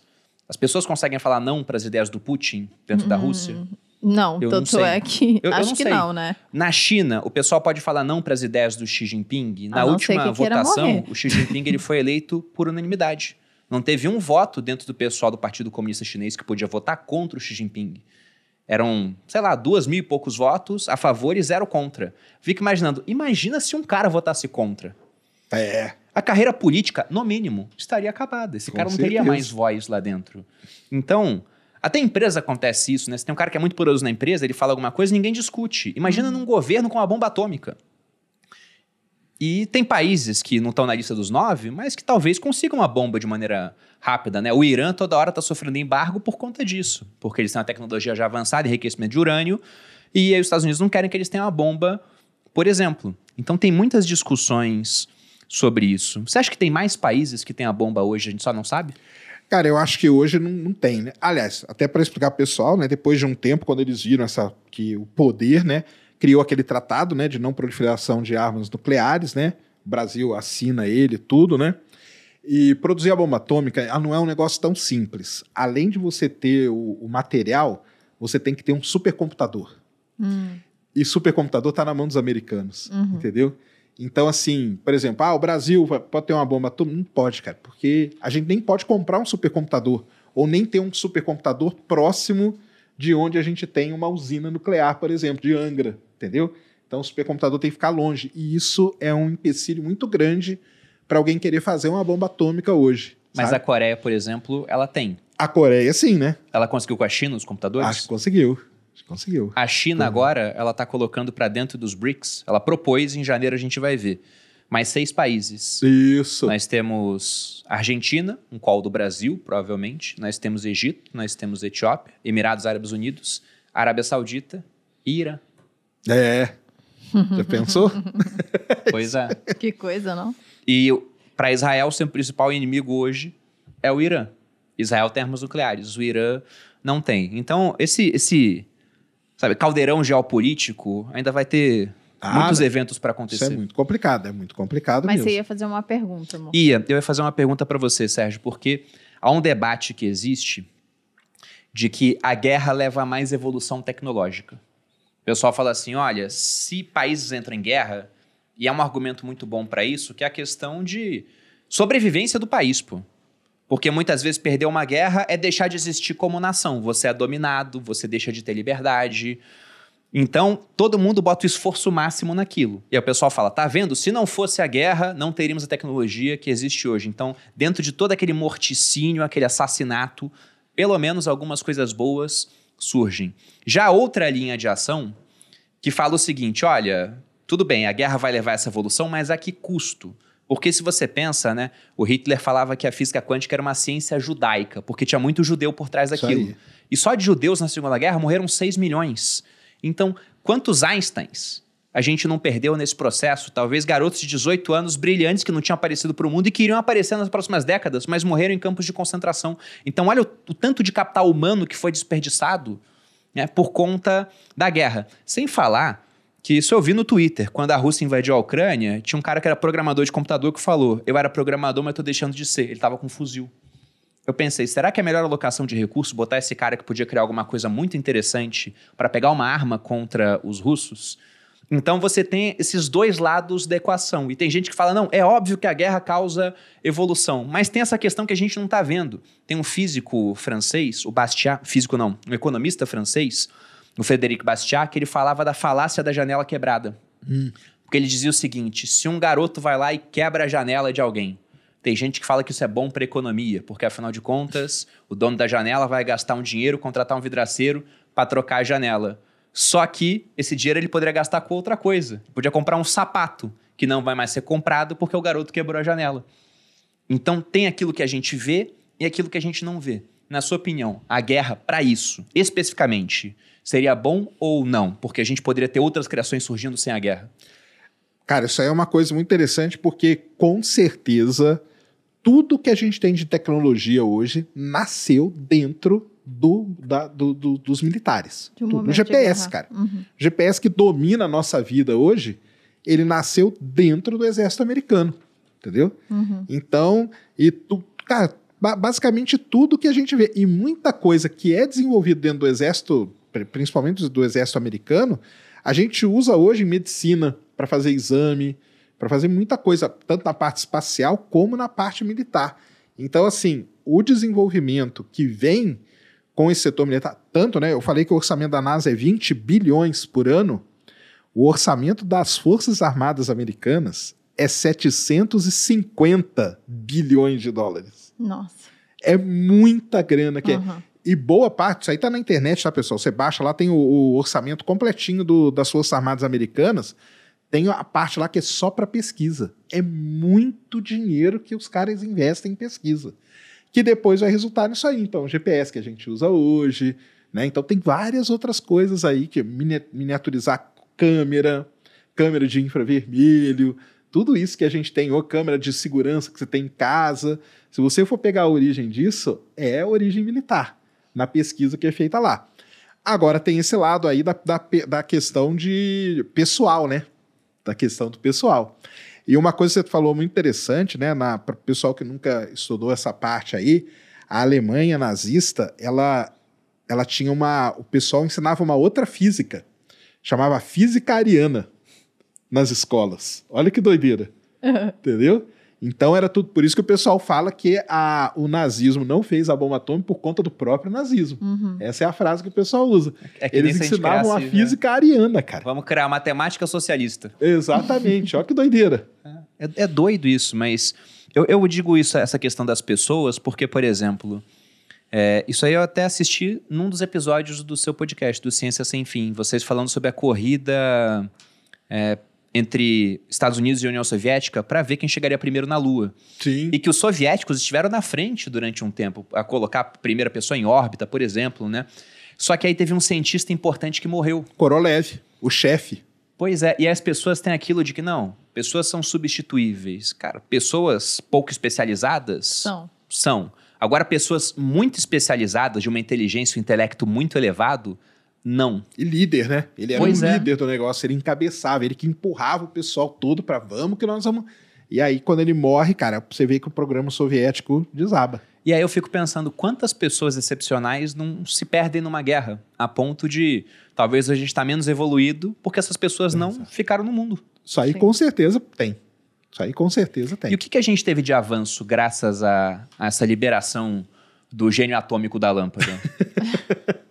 Ah, então, a primeira coisa que a gente ganhou muito foi o entendimento do átomo, né? Uhum. Então, o átomo até então, né, depois a gente descobre várias outras coisas, né? É, essa grana toda investida nesses físicos todos, isso aí vai gerar muito resultado depois. Então, você tem ali o Fermi, você tem o, o, o próprio Oppenheimer, a física quântica começa a desenvolver muito, então tem tudo, todo esse lado aí também. O, começa a ter, até então, né, vamos dizer assim, os cientistas não ligavam tanto para a parte política e tudo. E é nessa época que eles começam a interferir mais, né? Então você vê que de- logo depois ali o Einstein vira aquele cara mais pacifista, começa a ter uma outra vertente dele, né? Ele foi um grande cientista e tal, mas depois no, no final da vida dele ele já está numa outra, outra linha ali. E, mas principalmente na parte de física de partículas, que a gente chama, que é estudar o átomo e tudo que tem dentro dele. Física quântica. Então, nisso aí, a gente teve um desenvolvimento muito grande. cara. Muito grande mesmo, porque a gente começou a entender, né? o que, que é a física quântica, para quem está assistindo aqui e só sabe de física quântica porque vê na bio O de alguns quântico, Instagrams. né? Exato. É. O coach quântico. Coach quântico. O que, que seria física quântica, para o leigo entender? Cara, então vamos lá, né? Como eu falei no começo, é, vamos, vamos pegar até os dois caras aí, o Einstein e o Oppenheimer, tá? É, você tem a parte da física que cuida das maiores coisas do universo. Buraco negro, galáxia e tudo. Essa parte a gente chama de relatividade. Então a relatividade cuida da grande escala do universo. Por outro lado, por conta de tudo isso que aconteceu naquele comecinho do século, igual a gente falou no começo, surgiu a física quântica, que é cuidar o quê? Das coisas micro, que é cuidar das partículas elementares, que é o que, que tem dentro do átomo, o que que é- quais são as forças que acontecem ali, quais são as interações que acontecem ali. Então a física quântica cuida dessa parte micro, entendeu? Que é o quantum, né, que a gente chama, que estava ali dentro. Aí tem o Maxwell, o Oppenheimer, foi um cara muito importante na física quântica, tanto que ele tem treta com Einstein por conta disso. O Einstein, ele era um cara que ele não, meio que não acreditava muito na física quântica. Entendeu? Uhum. Então ele brigava, brigou com quase todos os caras da física quântica. O filme mostra meio isso quando eles estão andando ali. Sim, sim. Você vê que o Einstein ele é meio, né? Ele não, não gosta Doidão. muito do Oppenheimer, né? ele é meio, meio assim com ele. Tanto que no final ele fala: agora você se vira aí, cara. Entendeu? Você que fez isso aí, você veio pedir pra mim ajuda, agora que você, não é isso que ele fala lá? Uhum. Você que se vire aí com isso aí. E então a quântica, pessoal, é só isso, tá? Simplesmente é cuidar das coisas muito pequenas, do microcosmo que a gente chama, que tem ali no núcleo atômico, nas partículas fundamentais. É muito complicado, tá? Porque as equações que rodam ali, que regem aquilo, e as maneiras como você tem que estudar aquilo ali, a física quântica é uma área. A relatividade também é complicada. E o sonho dos físicos é unir as duas. Que seria a teoria de tudo. É a da teoria de tudo, que é juntar o. Aí você teria uma explicação completa do universo, Uhum. como ele funciona mesmo. Entendeu? E por que que tem isso, né? Há muita gente pergunta, "Ué, mas por que? que Tem, tem alguma coisa a ver? Pior que tem. Porque tem coisas que você começa, quando você pega as equações da física quântica, começa a resolver elas, e pega as equações da relatividade, começa a resolver elas, você começa a ver coisas muito semelhantes. Então, por conta dessas semelhanças, são forças, são coisas que vão se anulando e tudo. Quando o pessoal olha para as duas coisas e fala: caramba, cara, tem que ter uma maneira de ligar essas duas coisas aqui. Mas nós ainda não conseguimos. O Hawking, né, o Stephen Hawking, foi um cara que lutou, vamos dizer, a vida dele toda aí para ir atrás dessa teoria, mas não conseguiu. Tá? Vamos ver se um dia. Pode ser que não exista também, tá? E o nosso conhecimento está limitado num certo ponto. Então, O Einstein foi um dos caras que abriu esse campo da quântica, não foi? Através das descobertas dele? Porque o pessoal falava que ele nunca aceitou o gênio quântico que ele tinha liberado. Exatamente, né? Por conta da. da- ele, ele foi pro lado da relatividade, né? Mas no final das contas ele ajudou muito a física quântica e isso era uma coisa que incomodava ele também. Tem aquela frase que ficou famosa dele de que Deus não joga dados. Isso. Só que na física quântica meio que joga. É. Porque o negócio você não sabe onde é que vai estar, pode ser partícula, pode ser onda, e tem infinitas trajetórias, até que o olhar do observador faz com que a partícula adote uma trajetória específica. É. Tô falando besteira ou é isso É mesmo? isso aí mesmo. É isso mesmo. A física quântica é baseada em probabilidade. E aí por isso que o Einstein coloca essa frase. E aí tem a frase que, que rebate a do Einstein. Einstein, não diga para Deus o que ele tem que fazer. Que é um dos caras da física quântica lá, que agora eu não lembro qual foi deles que falou isso pro Einstein, entendeu? Que o Einstein fala, Deus não joga dados com o mundo. Cara, não fala pro Deus o que, que ele tem que fazer, não. Deixa ele quieto. Muito bom. O que, que a gente tem de aplicação prática hoje da, da física quântica? Porque é muito divulgado o computador quântico. Sim. Falando, olha, estão desenvolvendo, o Google conseguiu durante um tempo ter um computador quântico. E aí, sempre que eu falo, por exemplo, do Bitcoin, a primeira pergunta que vem é: tá, mas um computador quântico um dia será capaz de quebrar a criptografia do Bitcoin. E de tudo mais que existe, se quebrar Uhum. do Bitcoin também, de tudo. Mas é justamente por isso, ele poderia testar todas as combinações, assim, ao mesmo tempo e escolher a, a adequada. É, e a gente já tem alguma aplicação, assim, que o pessoal até no dia a dia esteja usando e não saiba? Então vamos lá, né? Olha, isso é muito legal de você, de você falar, porque é o seguinte: por exemplo, o Einstein não ganhou o prêmio Nobel dele por causa da relatividade. Ele ganhou por causa de um negócio chamado efeito fotoelétrico. Sabe onde que a gente usa todo dia o efeito fotoelétrico? Na porta do elevador. Quando a porta é vai fechar e você põe a mão, Ah, aquilo ali é o efeito fotoelétrico. Porque você corta ali os, os elétrons que estão passando e a porta volta. Bem Então, útil. isso é uma aplicação prática Uhum. do prêmio Nobel do Einstein. Olha que legal, né? Cara, física quântica, né? A aplicação dela é muito interessante. O prêmio Nobel de Física do ano passado foi a comprovação do que a gente chama de entrelaçamento quântico. Que, aliás, era uma das coisas que o Einstein mais batia em tudo. O que que é o entrelaçamento quântico? Imagina que você tem uma fonte aqui de luz, você joga fóton. E aí você coloca uma coisa aqui no meio, então tem que vir da mesma fonte, tá, pessoal? Ele divide. O entrelaçamento quântico diz o seguinte: se você medir as propriedades dessa partícula, você não precisa medir dessa. São as mesmas. São as mesmas. Para o Einstein, isso não podia acontecer. Porque, como ele é ligado no negócio da informação, se você faz isso, quer dizer que a informação teve que viajar mais rápido que a luz. Então, ele foi um cara que rebateu isso. Teoricamente, e aí tem uma coisa muito interessante da física, que a física ela tem a parte teórica, que é você desenvolver as equações. Então, isso é uma parte. E depois tem a parte experimental, que você Uhum. tem que ir lá e comprovar no experimento. E o Nobel de Física do ano passado foi dado para dois grupos, a galera da teoria e o cara que comprovou experimentalmente o entrelaçamento quântico. E aí você diz, "Mas- mas o que, que isso vai fazer na minha vida? É o computador quântico, é isso. Porque aí a maneira como a informação, você trata a informação, é muito mais rápida. E aí o computador quântico começa a fazer muito sentido. Então hoje os trabalhos que tem é você pegar todo esse trabalho aí que foi prêmio Nobel agora. Lembra que eu falei do prêmio Nobel do Einstein? Porque o prêmio Nobel às vezes ele é muito distante da nossa Sim, realidade, sim. mas o do Einstein a gente usa hoje. E esse do ano passado pode ser usado rapidamente na parte da computação quântica. Tanto que o pessoal falou, agora sim a computação quântica começa a fazer sentido. Porque antes até que não fazia tanto, não. Antes era meio, ah, não, ah, o Google conseguiu, fez ali e tal. Mas agora, com o entrelaçamento comprovado, aí você pode partir mesmo para desenvolver a parte aplicada disso. E aí o computador quântico pode fazer sentido mesmo. Então nós vamos ver. Depois, se tiver um livro para me sugerir sobre física quântica, uma leitura, vou querer, porque eu acho interessante, mas acho complicadíssimo. É Eu muito complicado, cara. É muito. É que quando vocês falam até fica mais palpável, porque vocês tentam simplificar também, né? Porque Ah, é bem tenta, mais não. complexo do que Nossa, isso. é muito complexo. Física quântica é uma loucura. As equações que tem ali envolvidas e as resoluções é muito complicado. Mas tem aplicação, tem aplicação muito interessante. E voltando a falar sobre a, a bomba nuclear. É, o Enéas, que foi candidato à presidência durante muito tempo é, e já é falecido hoje em dia, ele era muito vocal na defesa de que o Brasil tivesse a bomba atômica. Você acha que ele estava certo quanto a isso?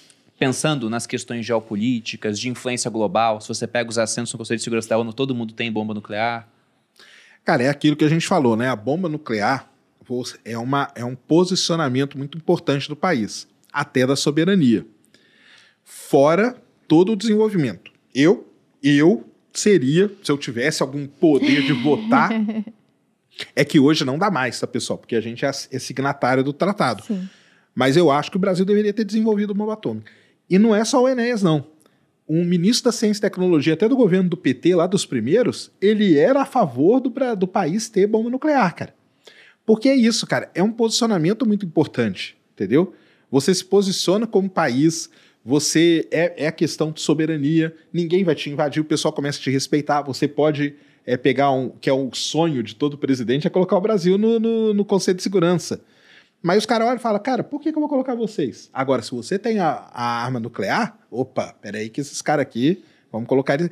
Então, é um posicionamento muito importante e eu, eu acho que devia, devia ter. É que hoje não dá mais, né? Então, Uhum. mas lá atrás, tal, é porque também era... Passou um momento do planeta onde tinha muita, tinha uma coisa de, ah, não, vamos pacificar o mundo, né? Mas o tratado de não proliferação, ele é interessante, né? Porque assim, não pode ter mais. E quem já tem? Não, quem já tem, Mantém. deixa quieto, né? Deixa eles lá, né? Deixa Não quietos. mexer com eles. Aí é, é meio, é meio estranho, né? Quem já tem pode fabricar mais? Eu acho que, que não, né? Tanto que eles até lutam para tentar reduzir o arsenal, Reduzir o né? arsenal. O arsenal, né? É, acho que não também. E qual você acha que vai ser a próxima tecnologia, assim, que em termos geopolíticos deixa um país à frente dos outros? Porque, poxa, foi uma grande vantagem militar e se a gente pensa até nessa questão de influência global, a Índia deve estar mais próxima de entrar no Conselho de Segurança da ONU do que o Brasil, porque é uma economia que ela tem 1,4 bilhão de pessoas, mas tem a bomba atômica, por exemplo. Só que não é só isso, né? Se você pega CEO de empresas do Vale do Silício, é todo mundo indiano. Eu recebi uma relação no, outro dia no, no WhatsApp, né? Dentro de um dos canais que eu tô de compartilhamento de dados de economia, tudo. Era absurdo o número de CEOs que você Sim. tinha lá. Então, eles estão na vanguarda de tecnologia também. O que, que você acha que vai mexer com esse cenário, pensando? O que, que vai ser a- a- o próximo gênio aí a ser liberado? Eu vou falar, cara, o que eu- tem a ver com a minha área. O espaço. Entendeu? Existe um, um termo hoje que ele é muito usado. Eu, eu conversei com o professor Rock lá, nós trocamos uma ideia muito legal sobre um negócio chamado astropolítica, que pouca gente dá valor. Só que você dominando o espaço, e aí a Índia tá muito bem, a China tá muito bem, a Rússia, Estados Unidos, todos esses países. Porque é o seguinte, cara, onde, onde que vai ser o próximo grande cenário das coisas acontecerem? Vai ser no espaço, entendeu? No você estando no espaço, você domina tudo. Você domina, olha só, a Índia, vamos pegar a Índia como exemplo. A Índia teve problema de fome durante muitos anos. Foi resolvido por conta dos satélites dele. Problema de água potável. A Índia ia morrer de sede. Não ia ter onde beber água. Foi resolvido por conta dos satélites dele. A Índia tem um sistema de GPS deles, chama Navik. A China tem um sistema deles, Beidou. A Rússia tem um sistema deles, GLONASS. Nós não temos nós. A gente usa americano. A gente usa americano. Ou o dia que der um pau lá, eu estava, cara, não vou mais dar o sinal para você. O que, que nós vamos fazer, cara? Hum. O que, que nós vamos fazer? Entendeu? Nós não temos satélite nosso. A gente tem que comprar as imagens de satélite que passam em cima do Brasil. A gente gasta uma fortuna comprando imagem para poder ver onde está tendo incêndio, desmatamento e tudo mais. A Índia não tem esse problema. A China não tem esse problema. Japão não tem esse problema. O Japão tem o sistema de GPS dele também. Porque o Japão tem até umas questões peculiares ali da geografia. Então, para mim, cara, o novo grande cenário aí de coisas é o espaço. E aí tem aquelas coisas. Uma coisa é você pode estar no espaço. Outra coisa pode ser que um país que está lá não deixe você chegar lá mais. Entendeu? Então tem toda essa complicação aí. Então, é, a gente está passando por uma nova era das grandes navegações. Exato. Só que com uma coisa interessante, né? Porque além de Índia, China, Rússia, Estados Unidos, você tem uma potência nova, Elon Musk. Uhum. Exatamente. O de satélites que ele tem. Sim. Outro dia eu vi a evolução do número de satélites que ele tem orbitando a Terra. E é bizarro o que ele está fazendo. E, é. e, o quanto ele está enxergando longe, né? Porque eu não conheço. Aliás, devem ter, mas tem algum outro bilionário fazendo a mesma coisa que ele, assim?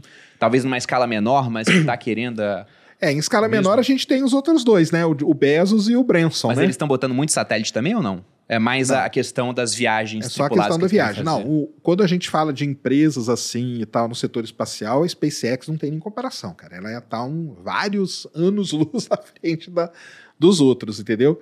É, ele tem tudo isso aí. Ele tem mais satélite que muito país, né, cara? Tudo bem que é satélite de internet, né? mas tudo já é. tanto que ele liberou lá para a Ucrânia. Uhum. Ele liberou a Starlink para a Ucrânia se comunicar. Porque, porque o que aconteceu? O que, que a Rússia fez? Jogou um vírus no satélite de comunicação. Ah. Aliás, a guerra que está tendo hoje, aí o pessoal que não é muito ligado da, da Ucrânia com a, com a Rússia, é uma guerra que ela está sendo travada muito no setor espacial. Que interessante. Tem drones que saem para atacar a Rússia, e quando eles chegam a mais ou menos 30 quilômetros de distância do alvo, eles recebem tipo um vírus, um jamming, que a gente chama, que é como se fosse um vírus via satélite, que ele fica, o drone fica doidão. Ele é abatido igual um passarinho daí. Nossa o satélite russo manda um sinal para o drone e conta, como se estivesse contaminando uhum. ele e ele fica doidão e não sabe o que tem que fazer. Então, o, o grande, para mim, o grande cenário é esse aí. É esse aí. E a Sakane, o que, que você acha, cara? Porque pensando até nessa questão de que a guerra está cada vez mais no campo da informática, informacional, digital, eu fico pensando que quem tem a IA mais poderosa vai ser capaz, por exemplo, de fabricar os melhores vírus, as melhores proteções contra vírus. Exatamente. Vira uma guerra de, de inteligência artificial nesse, nesse ponto mesmo. Isso, com certeza. Já tá nessas aí, já, já, já são assim.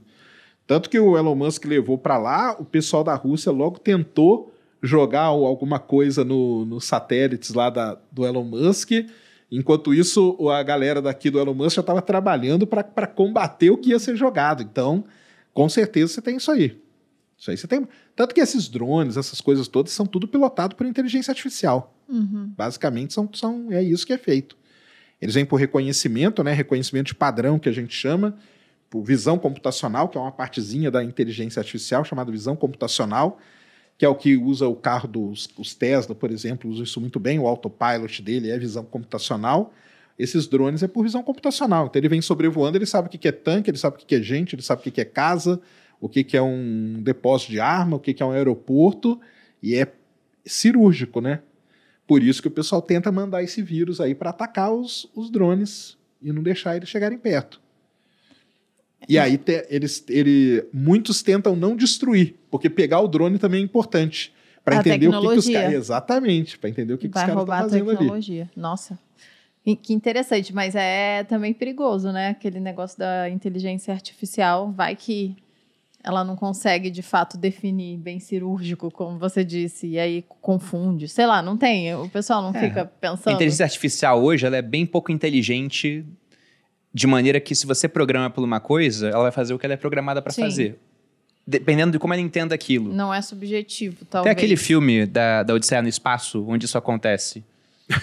Isso 2001, não é? É 2001. Que eles têm Que a uma. inteligência prende o cara pra fora, né? Exatamente, ela tem uma programação de que, olha, para levar o homem para cumprir a missão. O pessoal quer abortar, ela fala: não, vai abortar, não. Não pô." vai, é, vai até lá. Vai Então até lá. tem essa, a dificuldade de interpretação. Tem um livro que eu li há um tempo, pelo motivo errado, inclusive, é de um filósofo sueco.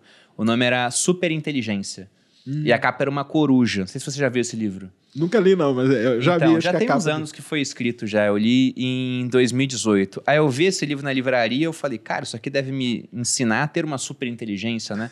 Vou comprar. E na verdade lá ele falava sobre a emergência de uma superinteligência na Terra graças à evolução da IA. Ele falava, olha, a IA está ficando cada vez melhor em, em criar outras IAs, até o ponto de que daqui a pouco nós vamos ter uma evolução exponencial, né? Quando ela for capaz de criar algoritmos melhor do que o melhor homem, o homem não faz mais isso, ela vai fazendo, vai ficando cada vez melhor, e daqui a pouco você criou alguma coisa que tem mais conhecimento hoje do que um grupo de pessoas, amanhã do que uma aldeia, daqui a um É a mês uma cidade, até atingir uma É singularidade. aí. E ele falava sobre como a gente poderia fazer para se defender dessa superinteligência. Porque ele dizia assim: vamos supor que a gente programa essa superinteligência com a missão de produzir mais clipes, clipes de papel. Aí ele chega num extremo onde ela está colonizando outros planetas para produzir clipes de papel. Porque ela É está aí. fazendo o que ela foi programada para fazer, só que de uma maneira que um, um ser humano nunca faria, né? Pensando em usar recursos do sistema solar. Aí uma das conclusões que ele coloca lá, conclusões não, ideias que ele fala de, de proteger a gente de uma superinteligência dessas, é manter ela presa no mundo digital, só que tinha que ser um mundo digital muito realista para ela entender que aquilo era a realidade. E aí ele falava, e você cria outras camadas né, digitais, porque se ela sai de uma realidade, ela aí. cai em outra. Aí entra na hipótese da simulação, onde ele fala, poxa, e se alguma civilização já fez isso em, em algum momento, né? Se pode existir infinitas realidades, como é que a gente tem certeza de que aquela realidade que a gente está é, É, real, né? É isso aí. ele cai nesse questionamento, que é muito interessante. E aí, mas o livro, eu achava que era uma baita de uma viagem, porque eu não via nenhuma aplicação prática da IA. Só que, final do ano passado, chega o chat GPT e mostra, ó, a É. aplicação prática tá aqui. E eu Aí fico surpreso, claro. toda vez que eu faço uma pergunta pro chat GPT, já respondeu muita coisa errada. Muita coisa errada. Sei lá, fazer uma pergunta sobre a Guerra de Troia, que eu tava lendo, tô lendo a Ilíada, né? Ele troca nacionalidade, troca nomes de, de guerreiros. Aí eu pergunto assim, pô, você trocou isso aqui, tá errado. Por que, que você trocou? Ele fala, ah, meu banco de dados teve um lapso temporal, ou seja, deu branco. Tá Mas ele me só? responde, eu falo, bizarro, cara. Parece que eu fico pensando, parece uma pessoa falando Aham. comigo mesmo. É assim, né? É isso aí de- popularizou demais.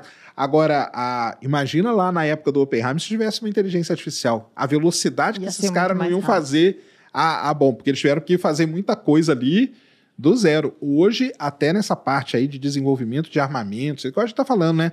Drones, esses ataques e tudo, a inteligência artificial ela é muito importante, cara, porque são algoritmos muito poderosos que resolvem muito rapidamente problemas que a gente gastaria muitos anos para resolver. Então ali a gente falou de, sei lá, 32 a 45, você podia reduzir isso para pouquíssimo, dois, três anos, entendeu?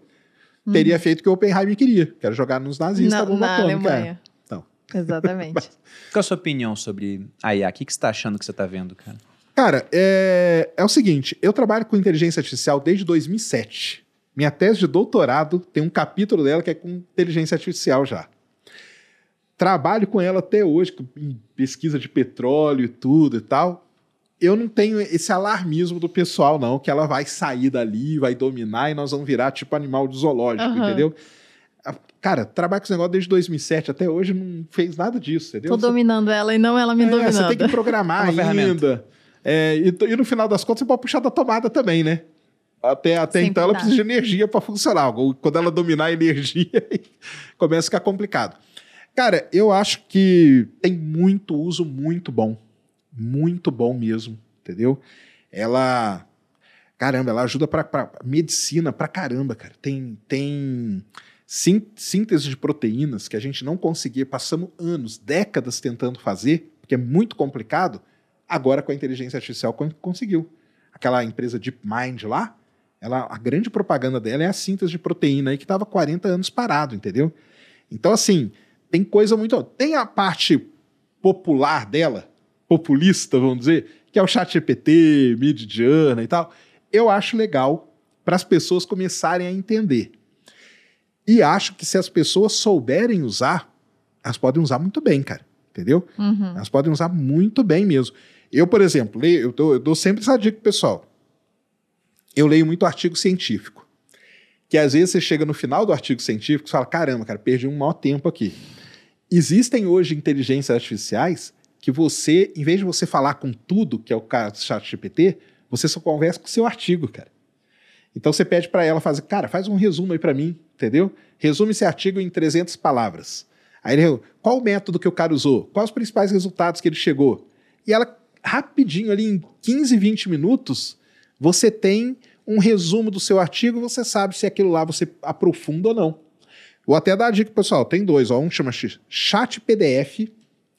Tudo de graça, tá? Chat PDF. Você coloca lá o artigo e, e, e conversa com ele. E um outro chama SciSpace. S-C-I Space. Tudo junto. Esse SciSpace, ele é sensacional. Pega um artigo ou qualquer texto, qualquer coisa que tem um gráfico, você marca o gráfico e manda ele explicar o gráfico para você. Ele explica, cara. Que legal. Ele fala, ó, essa linha aqui é isso, então esse gráfico está medindo isso, com isso, com aquilo.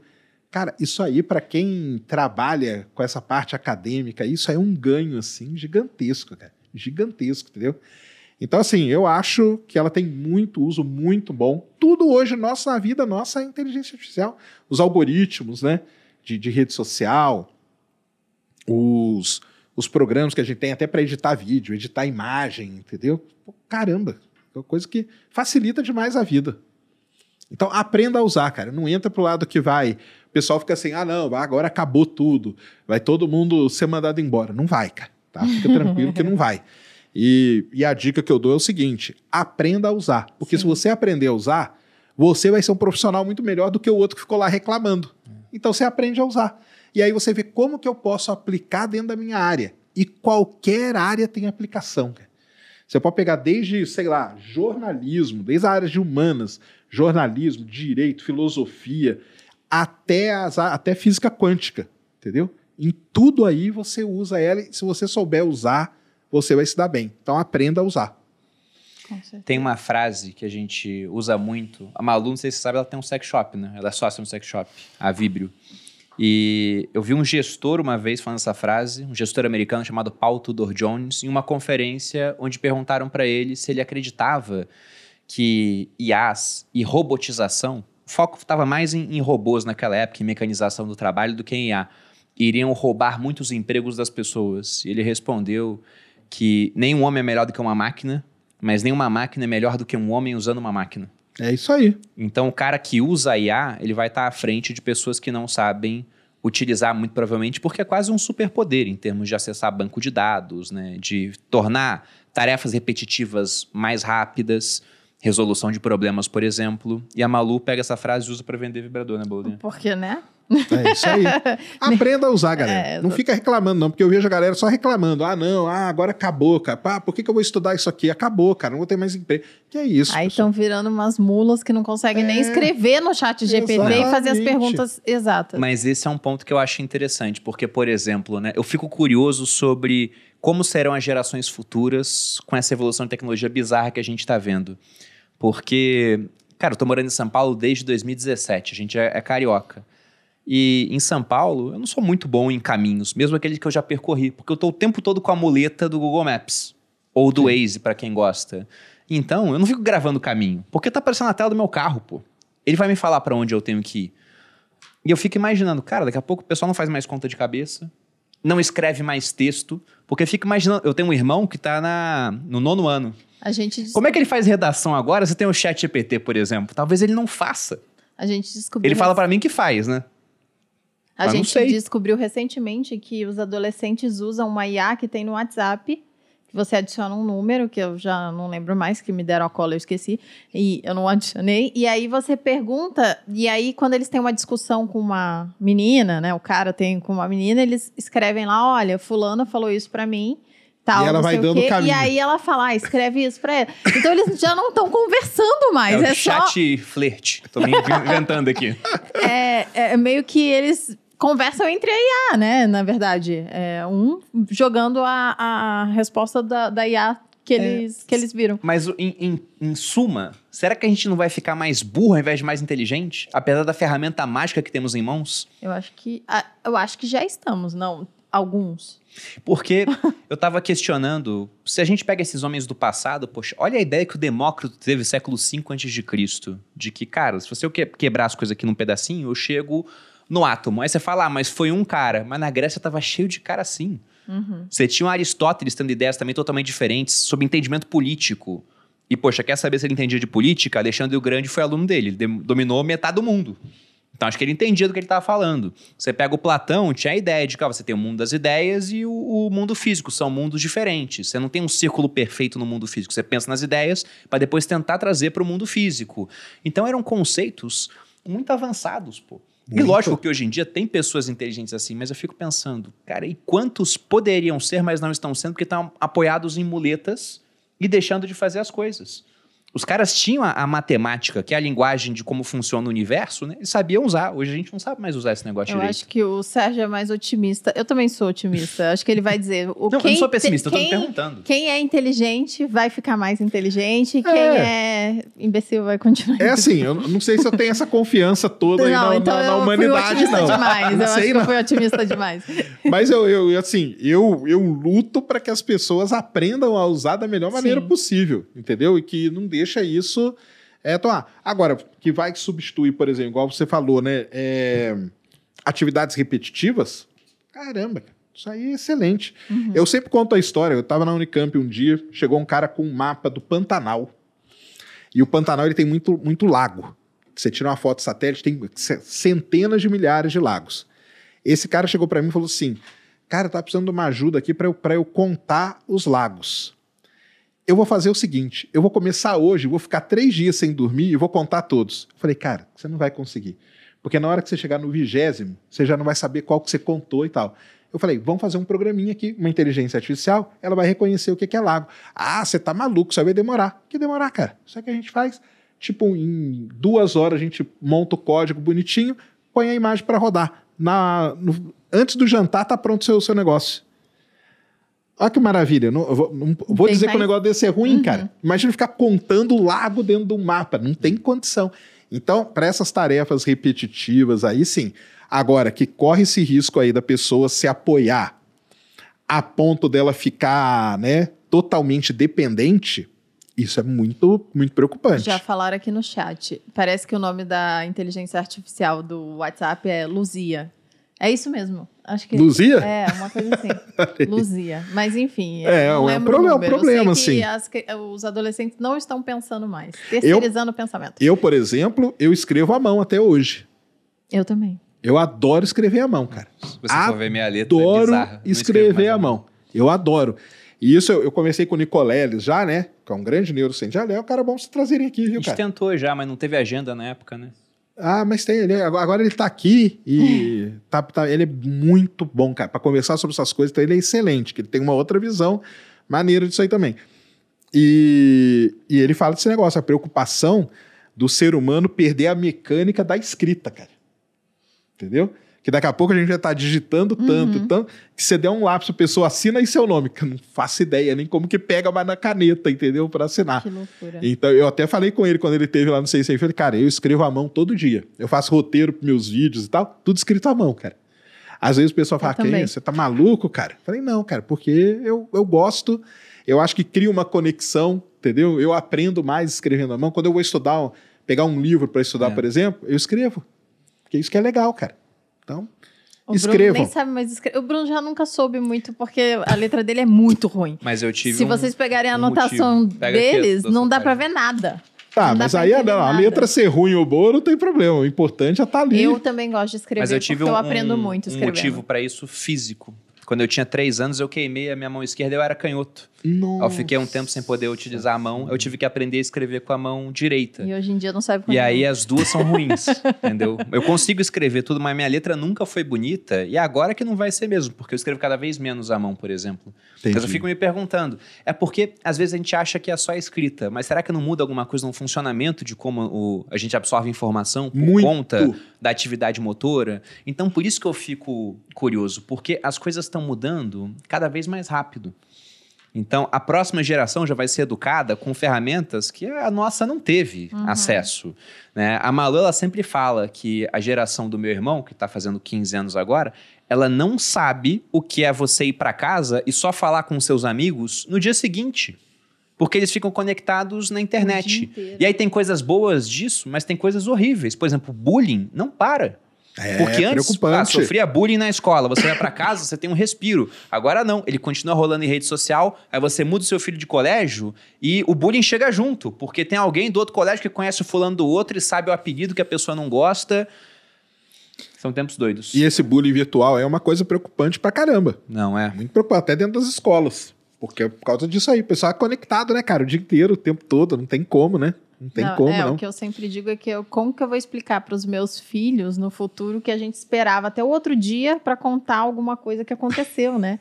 E hoje em dia eles estão o tempo inteiro, você, dois minutos você contou aqui e não espera nada. Então, é, são várias é, soft skills que eu acho que a gente acaba não exercitando por causa dessa excessiva internet, informação, Ah, estímulo, um monte de coisa que acontece. Enfim. Bom, temos quase 5 mil pessoas aqui ao Opa, vivo. Se alguém tiver uma pergunta galera aí, ó.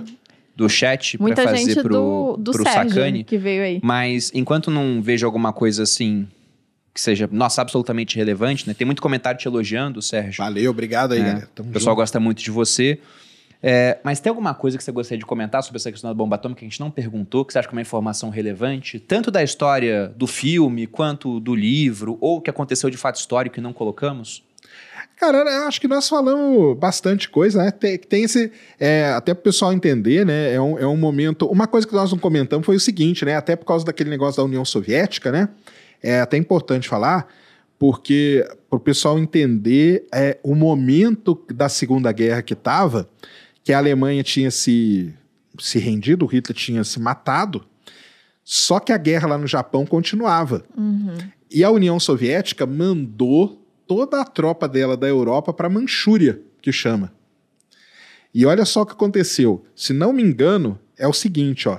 Dia 6 de agosto jogam a bomba em Hiroshima. Dia 9, a União Soviética chega na Manchúria. Olha que doideira. E acho que dia 10 joga a bomba em Nagasaki. Entendeu? Então, Manchúria fica no Japão? Manchúria, Desculpa. isso ali, porque ela, ela Manchúria precisava é China, não é? é, porque ela precisava dominar aquela parte ali para depois ir para o Hum, Japão para render o Japão. Porque teve toda uma grande discussão ali na, no finalzinho da Segunda Guerra, que era o seguinte, e daí que vem a divisão do mundo ali depois, viu, pessoal?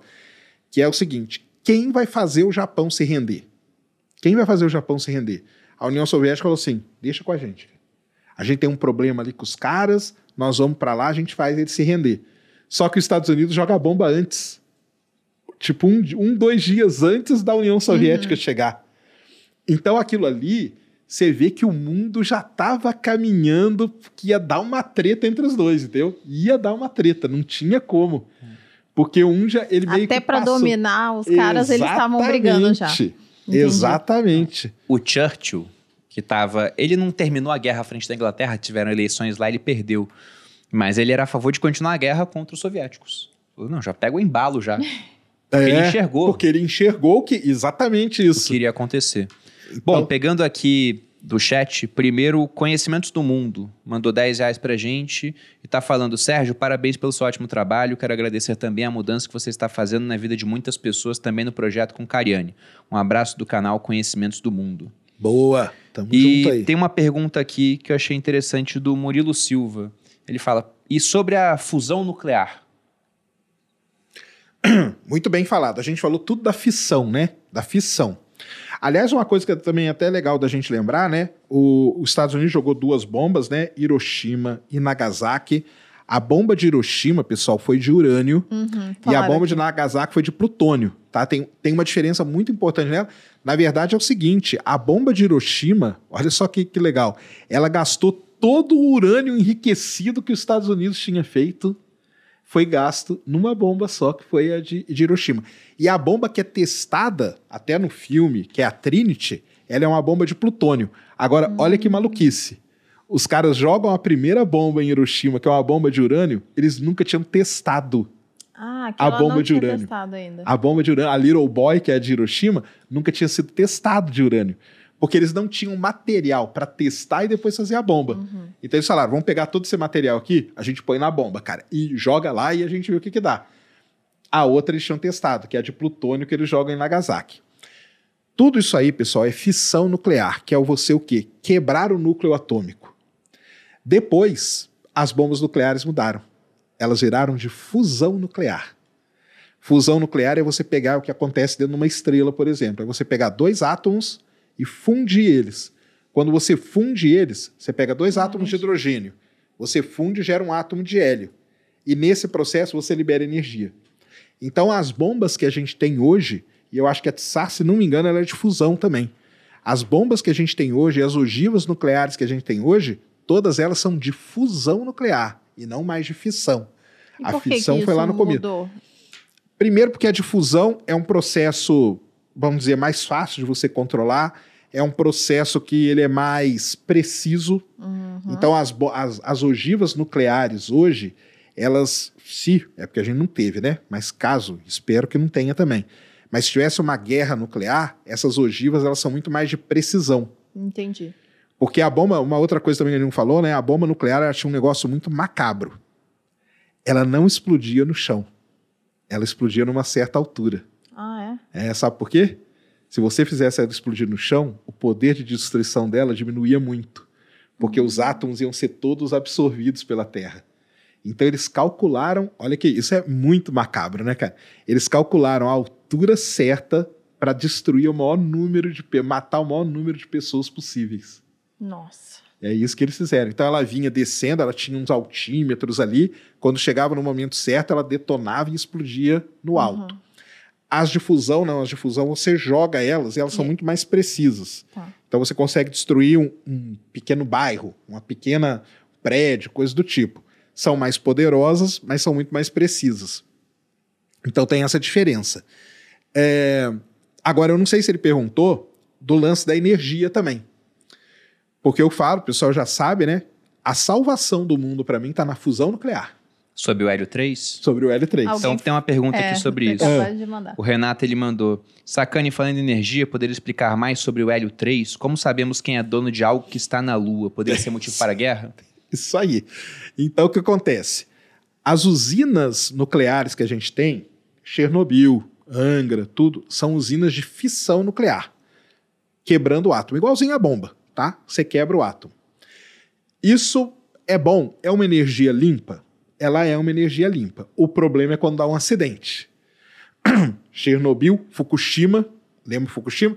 Fica até a dica aqui pro pessoal ver o documentário que tá na Netflix Do Fukushima? sobre Fukushima. Olha, não sabia desse aí não. Que é um negócio assim que você vê, você fica assustado, cara, porque o Japão teve a ponto de entrar num colapso deles terem que evacuar 50 a 60 milhões de pessoas, Caramba. para você ter uma ideia. Então, tu- todas as usinas que a gente tem é de fissão nuclear. Fusão nuclear é você juntar dois átomos e gerar outro. Isso é a melhor forma de gerar energia que a gente pode ter. A melhor. Tanto que hoje a gente tem França, Alemanha, Estados Unidos e existe China, todos esses países investindo pesadíssimo em reatores de fusão nuclear. Qual que é o problema da fusão nuclear hoje? A gente ainda gasta mais energia no processo do que energia que sai. Então, vamos dizer, a gente tem um déficit energético. Então, não, não é viável. Por que isso? Por conta do elemento que a gente usa no processo de fusão. Hoje, o elemento que usa é trítio. É um elemento tal lá que é muito, ele é muito instável. É difícil você deixar ele estabilizado durante muito tempo para gerar energia. Qual que é o elemento químico que geraria um processo de fusão nuclear da maneira mais estável possível? O hélio 3. O hélio 3. Hum, E aonde tem hélio 3? na lua. Na Lua. Na Terra não tem. Por que, que não tem na Terra? O hélio 3 ele é produzido pela interação entre a radiação ultravioleta e a rocha. Hum. Na Terra, a radiação ultravioleta é filtrada. Ainda bem. Porque Sim, senão a gente, senão ia, a gente morrer. ia morrer. Na Lua não tem atmosfera. Então ela está bombardeada de radiação ultravioleta o tempo todo. E interação com a rocha gera o hélio 3. Qual é o único país do mundo que tem o mapa de hélio 3 da Lua? Estados Unidos? China. China? É. A China passou uma sonda lá e mapeou. Ela sabe exatamente aonde está o L3. Por isso que é a pergunta dele. E aí? Por isso que eu falei, lembra que eu falei? Que para mim o cenário tá mudando, ele vai para o espaço. Sim. O grande problema do mundo é energia. O problema do mundo é energia. Ah, mas energia eólica. Cara, energia eólica dá vários problemas. Vários, entendeu? Ah, Dá problema até na migração de ave, não sei se você sabe. Porque aquela pá lá tá matando ave pra caramba. Aquela pá fica girando, né? Gigantesca. Posso tirar uma dúvida sobre isso contigo? Porque eu já vi uma informação, e aí eu não fui pesquisar a fundo para ver se estava correto ou não, mas era falando também sobre essa questão de um déficit energético. Porque se você pega a energia usada para produzir uma pá eólica, a pá não vai produzir durante toda a sua vida útil energia suficiente para compensar Pra o que gastou compensar lá. para Exatamente. É isso aí. gerar a sua criação.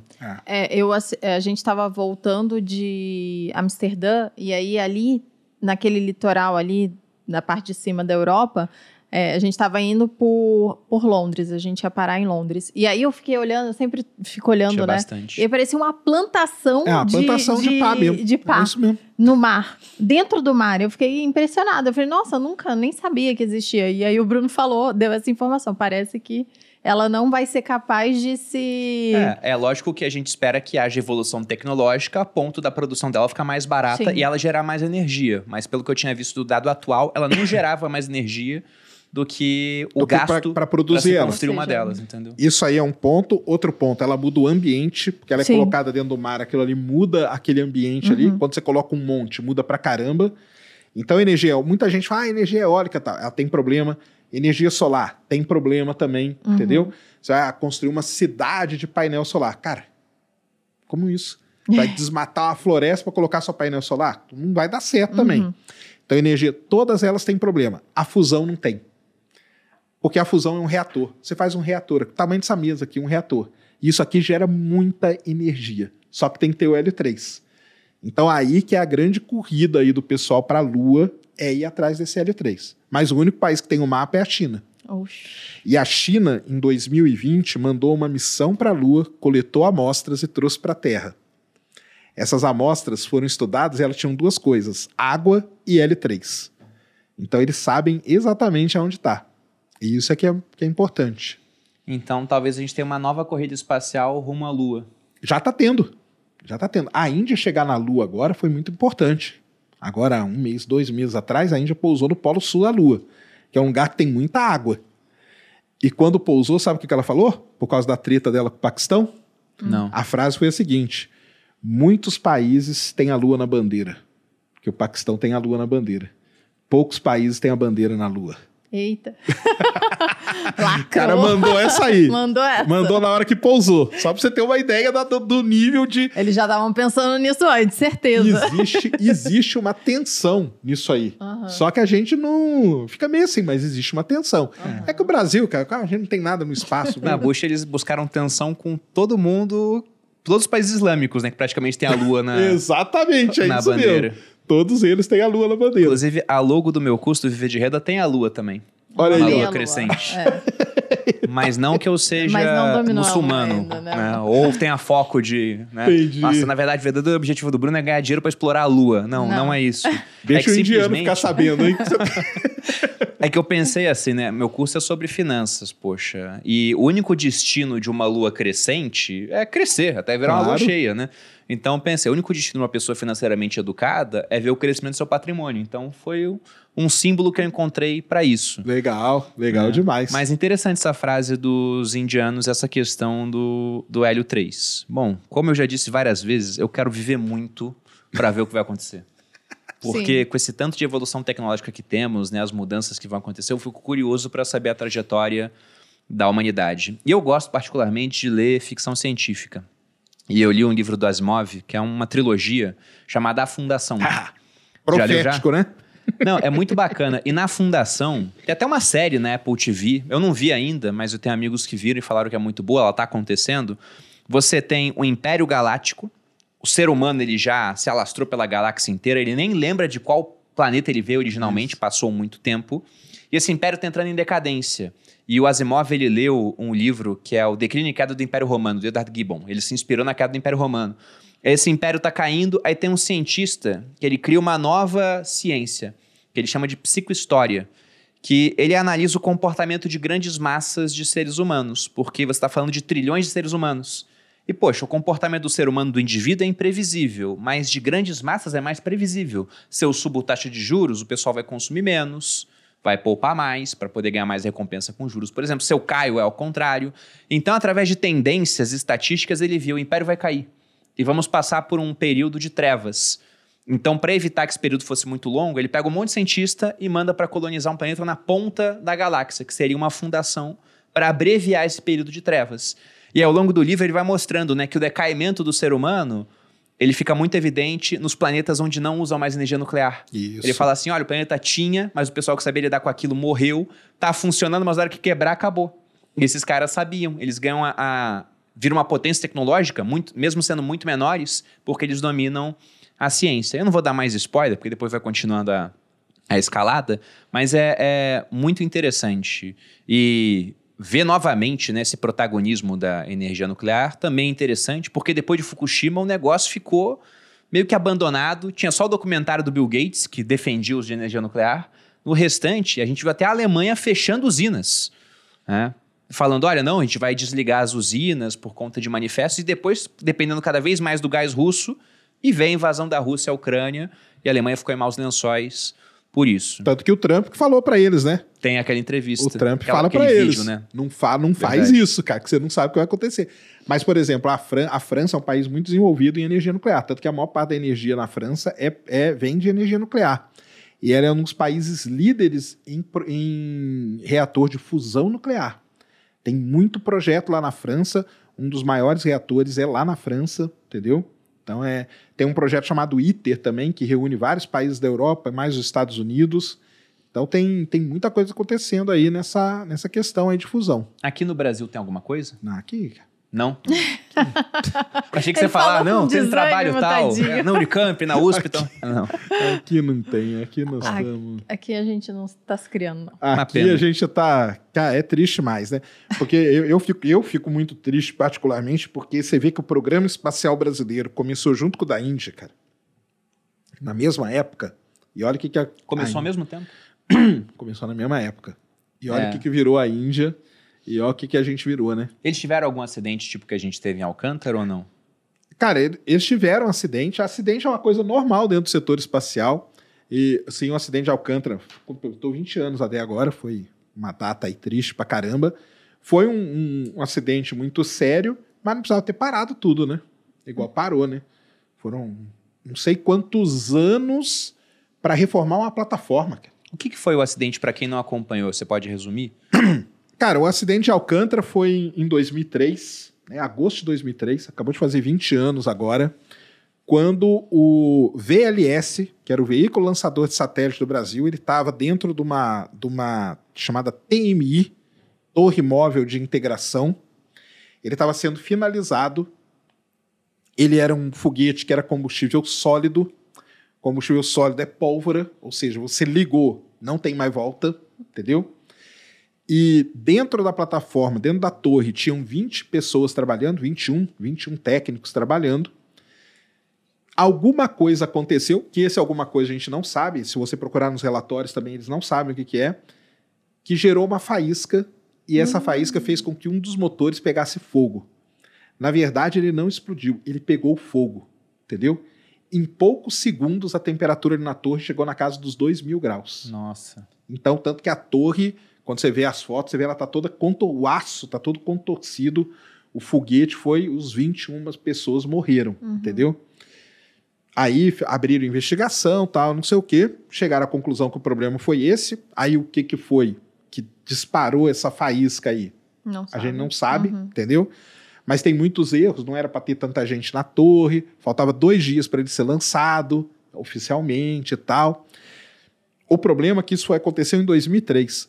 Só em 2012, quase 10 anos depois, que foi ter uma torre nova. Então não dá, né, cara? E, e o VLS, aquele foguete que lá que, que pegou fogo, para a época dele, ele é muito moderno. Ele é o que hoje é o futuro da exploração espacial, que são foguetes menores para levar satélites menores. O Brasil ele estava ali num, num momento muito interessante, muito interessante mesmo, quando aconteceu o acidente. O problema é que foi esse tempo todo. A gente não podia ter parado. Esse tempo que a gente parou, Perdeu muito. aí acabou. Uhum. Aí o mundo veio, pá, igualou e passou a gente. Essa parada, na sua opinião, ela foi por motivos econômicos ou também porque a gente perdeu as mentes que estavam por trás do projeto? Porque pensando em 21 pessoas altamente especializadas, né? Não dá para se repor esse pessoal do dia para noite. Foi mais isso também? Sim, tem. Isso é, isso é um fator muito importante. Nós perdemos 21 melhores mentes do setor espacial brasileiro, aeroespacial. Pessoal do ITA, todos eles eram do ITA, basicamente. Tanto que São José dos Campos é uma cidade que, que vive esse, esse momento aí de agosto. É, é terrível para quem é de São José dos Campos. Então teve isso aí com certeza. Mas aí teve outros problemas também, né, cara? Teve problema econômico também, burocracia brasileira, né, que atravanca tudo, entendeu? Podia ter feito uma investigação mais ágil, mais rápida, podia ter investido no próprio ITA, entendeu? Porque tudo bem, esses aí morreram tal, mas tinha uma turma ali que poderia ter, ter vindo rapidamente, meio que substituído, meio que continuado o processo, entendeu? Então, mas aí ficou. Depois o Brasil se envolveu com a Ucrânia, né? Fez o programa lá do Ciclone, Ucrânia Ciclone Space. Pra você ter uma ideia, o Brasil se envolveu com a Ucrânia lá do ladinho de Alcântara, que foi só agora em 2021, 2021 é 2021 que, que encerraram o negócio, cara. Foi uma grana ali gasta naquele negócio ali, é um absurdo, entendeu? Para não dar nada. Fizeram nada, entendeu? Então é, é problemático. O Brasil é problemático, né, cara? Ainda mais quando você vai mexer com uma infraestrutura. É. O negócio de infraestrutura no Brasil não é, não é simples, entendeu? E, e aí ficou. A gente fala, quem é do setor, que o- é aquele negócio do carro. O cavalo passou selado na nossa frente e foi embora. Sim. E nós não pegamos. Então agora, agora não adianta mais. Infelizmente. Bom, Sacani, foi um prazer recebê-lo, cara. De Que é verdade. isso. Espero que volte mais vezes. É sempre um prazer conversar com pessoas inteligentes. Aqui no Que Sócio a gente gosta de chamar pessoas que a gente gosta de conversar. Sim. Se der audiência, deu. Se não der, a conversa foi boa. É assim que a gente pensa. Mas esse aqui deu muita audiência. Qual foi o pico aí, John? 5.7, eu acho. 5.4, sei lá. Quase 6 mil pessoas, Enfim, pelo muito obrigada a todo mundo que estava assistindo. Muita gente. Bom. Aí, ó. Legal. Almoçaram aí com a gente, ó. É, Tá exatamente. só? E como é que o pessoal faz pra te encontrar e continuar aprendendo contigo? Acompanhar seu trabalho? Legal. Galera, faz o seguinte, ó, Space Today, lá no meu canal, tem vídeo todo dia, aí ligado com a parte de astronomia, lançamento de foguete eu transmito também, né? Faço minhas lives lá transmitindo. E no Ciência Sem Fim também, podcast quarta, quinta e sexta. E toda semana estamos lá, trocando uma ideia com o pessoal lá. Ah, Vocês têm que ir lá um dia, hein? Vou gente. tá aqui o convite aqui feito Obrigada. ao vivo. Agradeço, obrigado. Vocês irem lá pra gente trocar uma ideia e que é muito legal mesmo. Agradeço demais ter vindo aqui de novo. Ah, que isso, a gente que tamo aí. Quando, quando quiser, é só chamar aqui. Obrigada, Show. Sacane. Quando aparecer um, um novo ET mais confiável do que aquele que os mexicanos Aquele do mexicano mostraram, lá não deu certo, né? Aí, é, um que cause mais dúvida, é, a gente chama aqui pra, pra mostraram, discutir esse aí o assunto. Bruno falou: "Eu vou lá ver o que, que o Sérgio tá falando. Aí É. abriu, aí o Sérgio, então, esses ETs são antigos. São antigos, cara. Os caras revivem as coisas, cara. É, é, eu vou te contar. Não Mas, mas foi bom porque a gente já. Então tá bom. Desencanou, né? E aqui deixa o recado final, relembrando o, o místico ET Bilu, né? Busquem conhecimento. Não, se inscrevam no canal, inclusive estamos quase chegando a um milhão de inscritos aqui, alcançando mais ou menos a nossa meta do final do ano. Aí, E legal. também vocês podem me, me encontrar no arroba maluperini semanalmente aqui no, no canal dos sócios, que a gente sempre tá com um assunto quente falando, ou não, né? Às vezes a gente só tá falando um assunto que não é tão quente, mas é, legal. Oppenheimer deixou, deixou sair do cinema É. pra não falar até Não, mas disseram spoiler, que tem né? os cinemas que estão passando ainda. É, que bom, que bom. Assistam, viu, galera? É Muito bom o bom. filme. É muito bom o Assi- filme. Só, É muito só bom. vai com o seguinte, cara. A vida do Oppenheimer ela tem um auge dela, Aham. que é a bom. Mas depois a vida dele continua. E o filme, até deixar só você deixar esse alerta, pessoal, porque o filme não é um filme sobre a bomba atômica. Aham. É um filme sobre a vida do cara. E a vida do cara continua, Uhum. entendeu? Então, vai ter um trecho ali do filme depois que, vamos dizer, não vai ser tão emocionante assim quanto é até a bomba. Aham. Mas é importante pra caramba pra você entender toda a situação aí que a gente conversou. Sim. Ah, o filme é muito bom, viu? Até eu tô falando que o filme é bom, Aí, então o ó, filme é bom. Então, pronto. Bom, vocês me encontram no Instagram Bruno Underline Perini, no canal do YouTube Você Mais Rico. Tem vídeo toda segunda, quarta e sábado sobre educação financeira. E aqui semanalmente no podcast Os Sócios. E para finalizar, eu gostaria de deixar um agradecimento a todos que acompanham o podcast sempre, porque acabou de sair É o ranking dos podcasts mais influentes do Brasil pelo iBest. E nós ficamos no voto do júri entre os três primeiros, juntos com o Flow e com a Inteligência Limitada. Então, Ó, para quem demais, acompanha, cara. nosso muito obrigado, porque A gente a tá gente tem uma competição forte, né? Então tem muito podcast muito bom. Sem Sem Fim, por exemplo, eu acho incrível. incrível. Tem podcasts que batem mais audiência do que a gente, né? Porque chamam pessoas que têm muita audiência. A gente é um podcast de nicho e pra gente é, poxa, fantástico ter sido reconhecido aí pela iBest. Mas É isso é, uma- fruto também do reconhecimento de vocês, pessoal. Muito obrigado. É, uma das coisas que a gente tem aqui no podcast, não sei se vocês já entenderam isso, mas a gente nunca tenta focar num- numa pessoa, a gente sempre tenta trazer um tema de fato. Às vezes a gente acaba falando porque a, a vida da pessoa é um tema, né? E é muito legal. Mas no geral a gente tenta abordar temas aqui que a gente fala sobre empreendedorismo, sobre bem-estar, sobre alta performance, sobre ciência, sobre filosofia. Produtividade. E produtividade. Então, é, a gente sempre está buscando de forma muito seletiva mesmo as pessoas que a gente traz aqui, a gente estuda, a gente está querendo sempre agregar de fato na audiência e eu agradeço que vocês estejam assistindo e gostando. Isso aí. E para quem acompanha, nosso muito obrigado. O nosso ilustre convidado, novamente, obrigado pela presença. Volte Eu mais agradeço. vezes. Parabéns aí pelo Poxa, que bom. Obrigada. Obrigado. tá no ranking aí. Grande abraço, pessoal, e até a próxima. Beijos.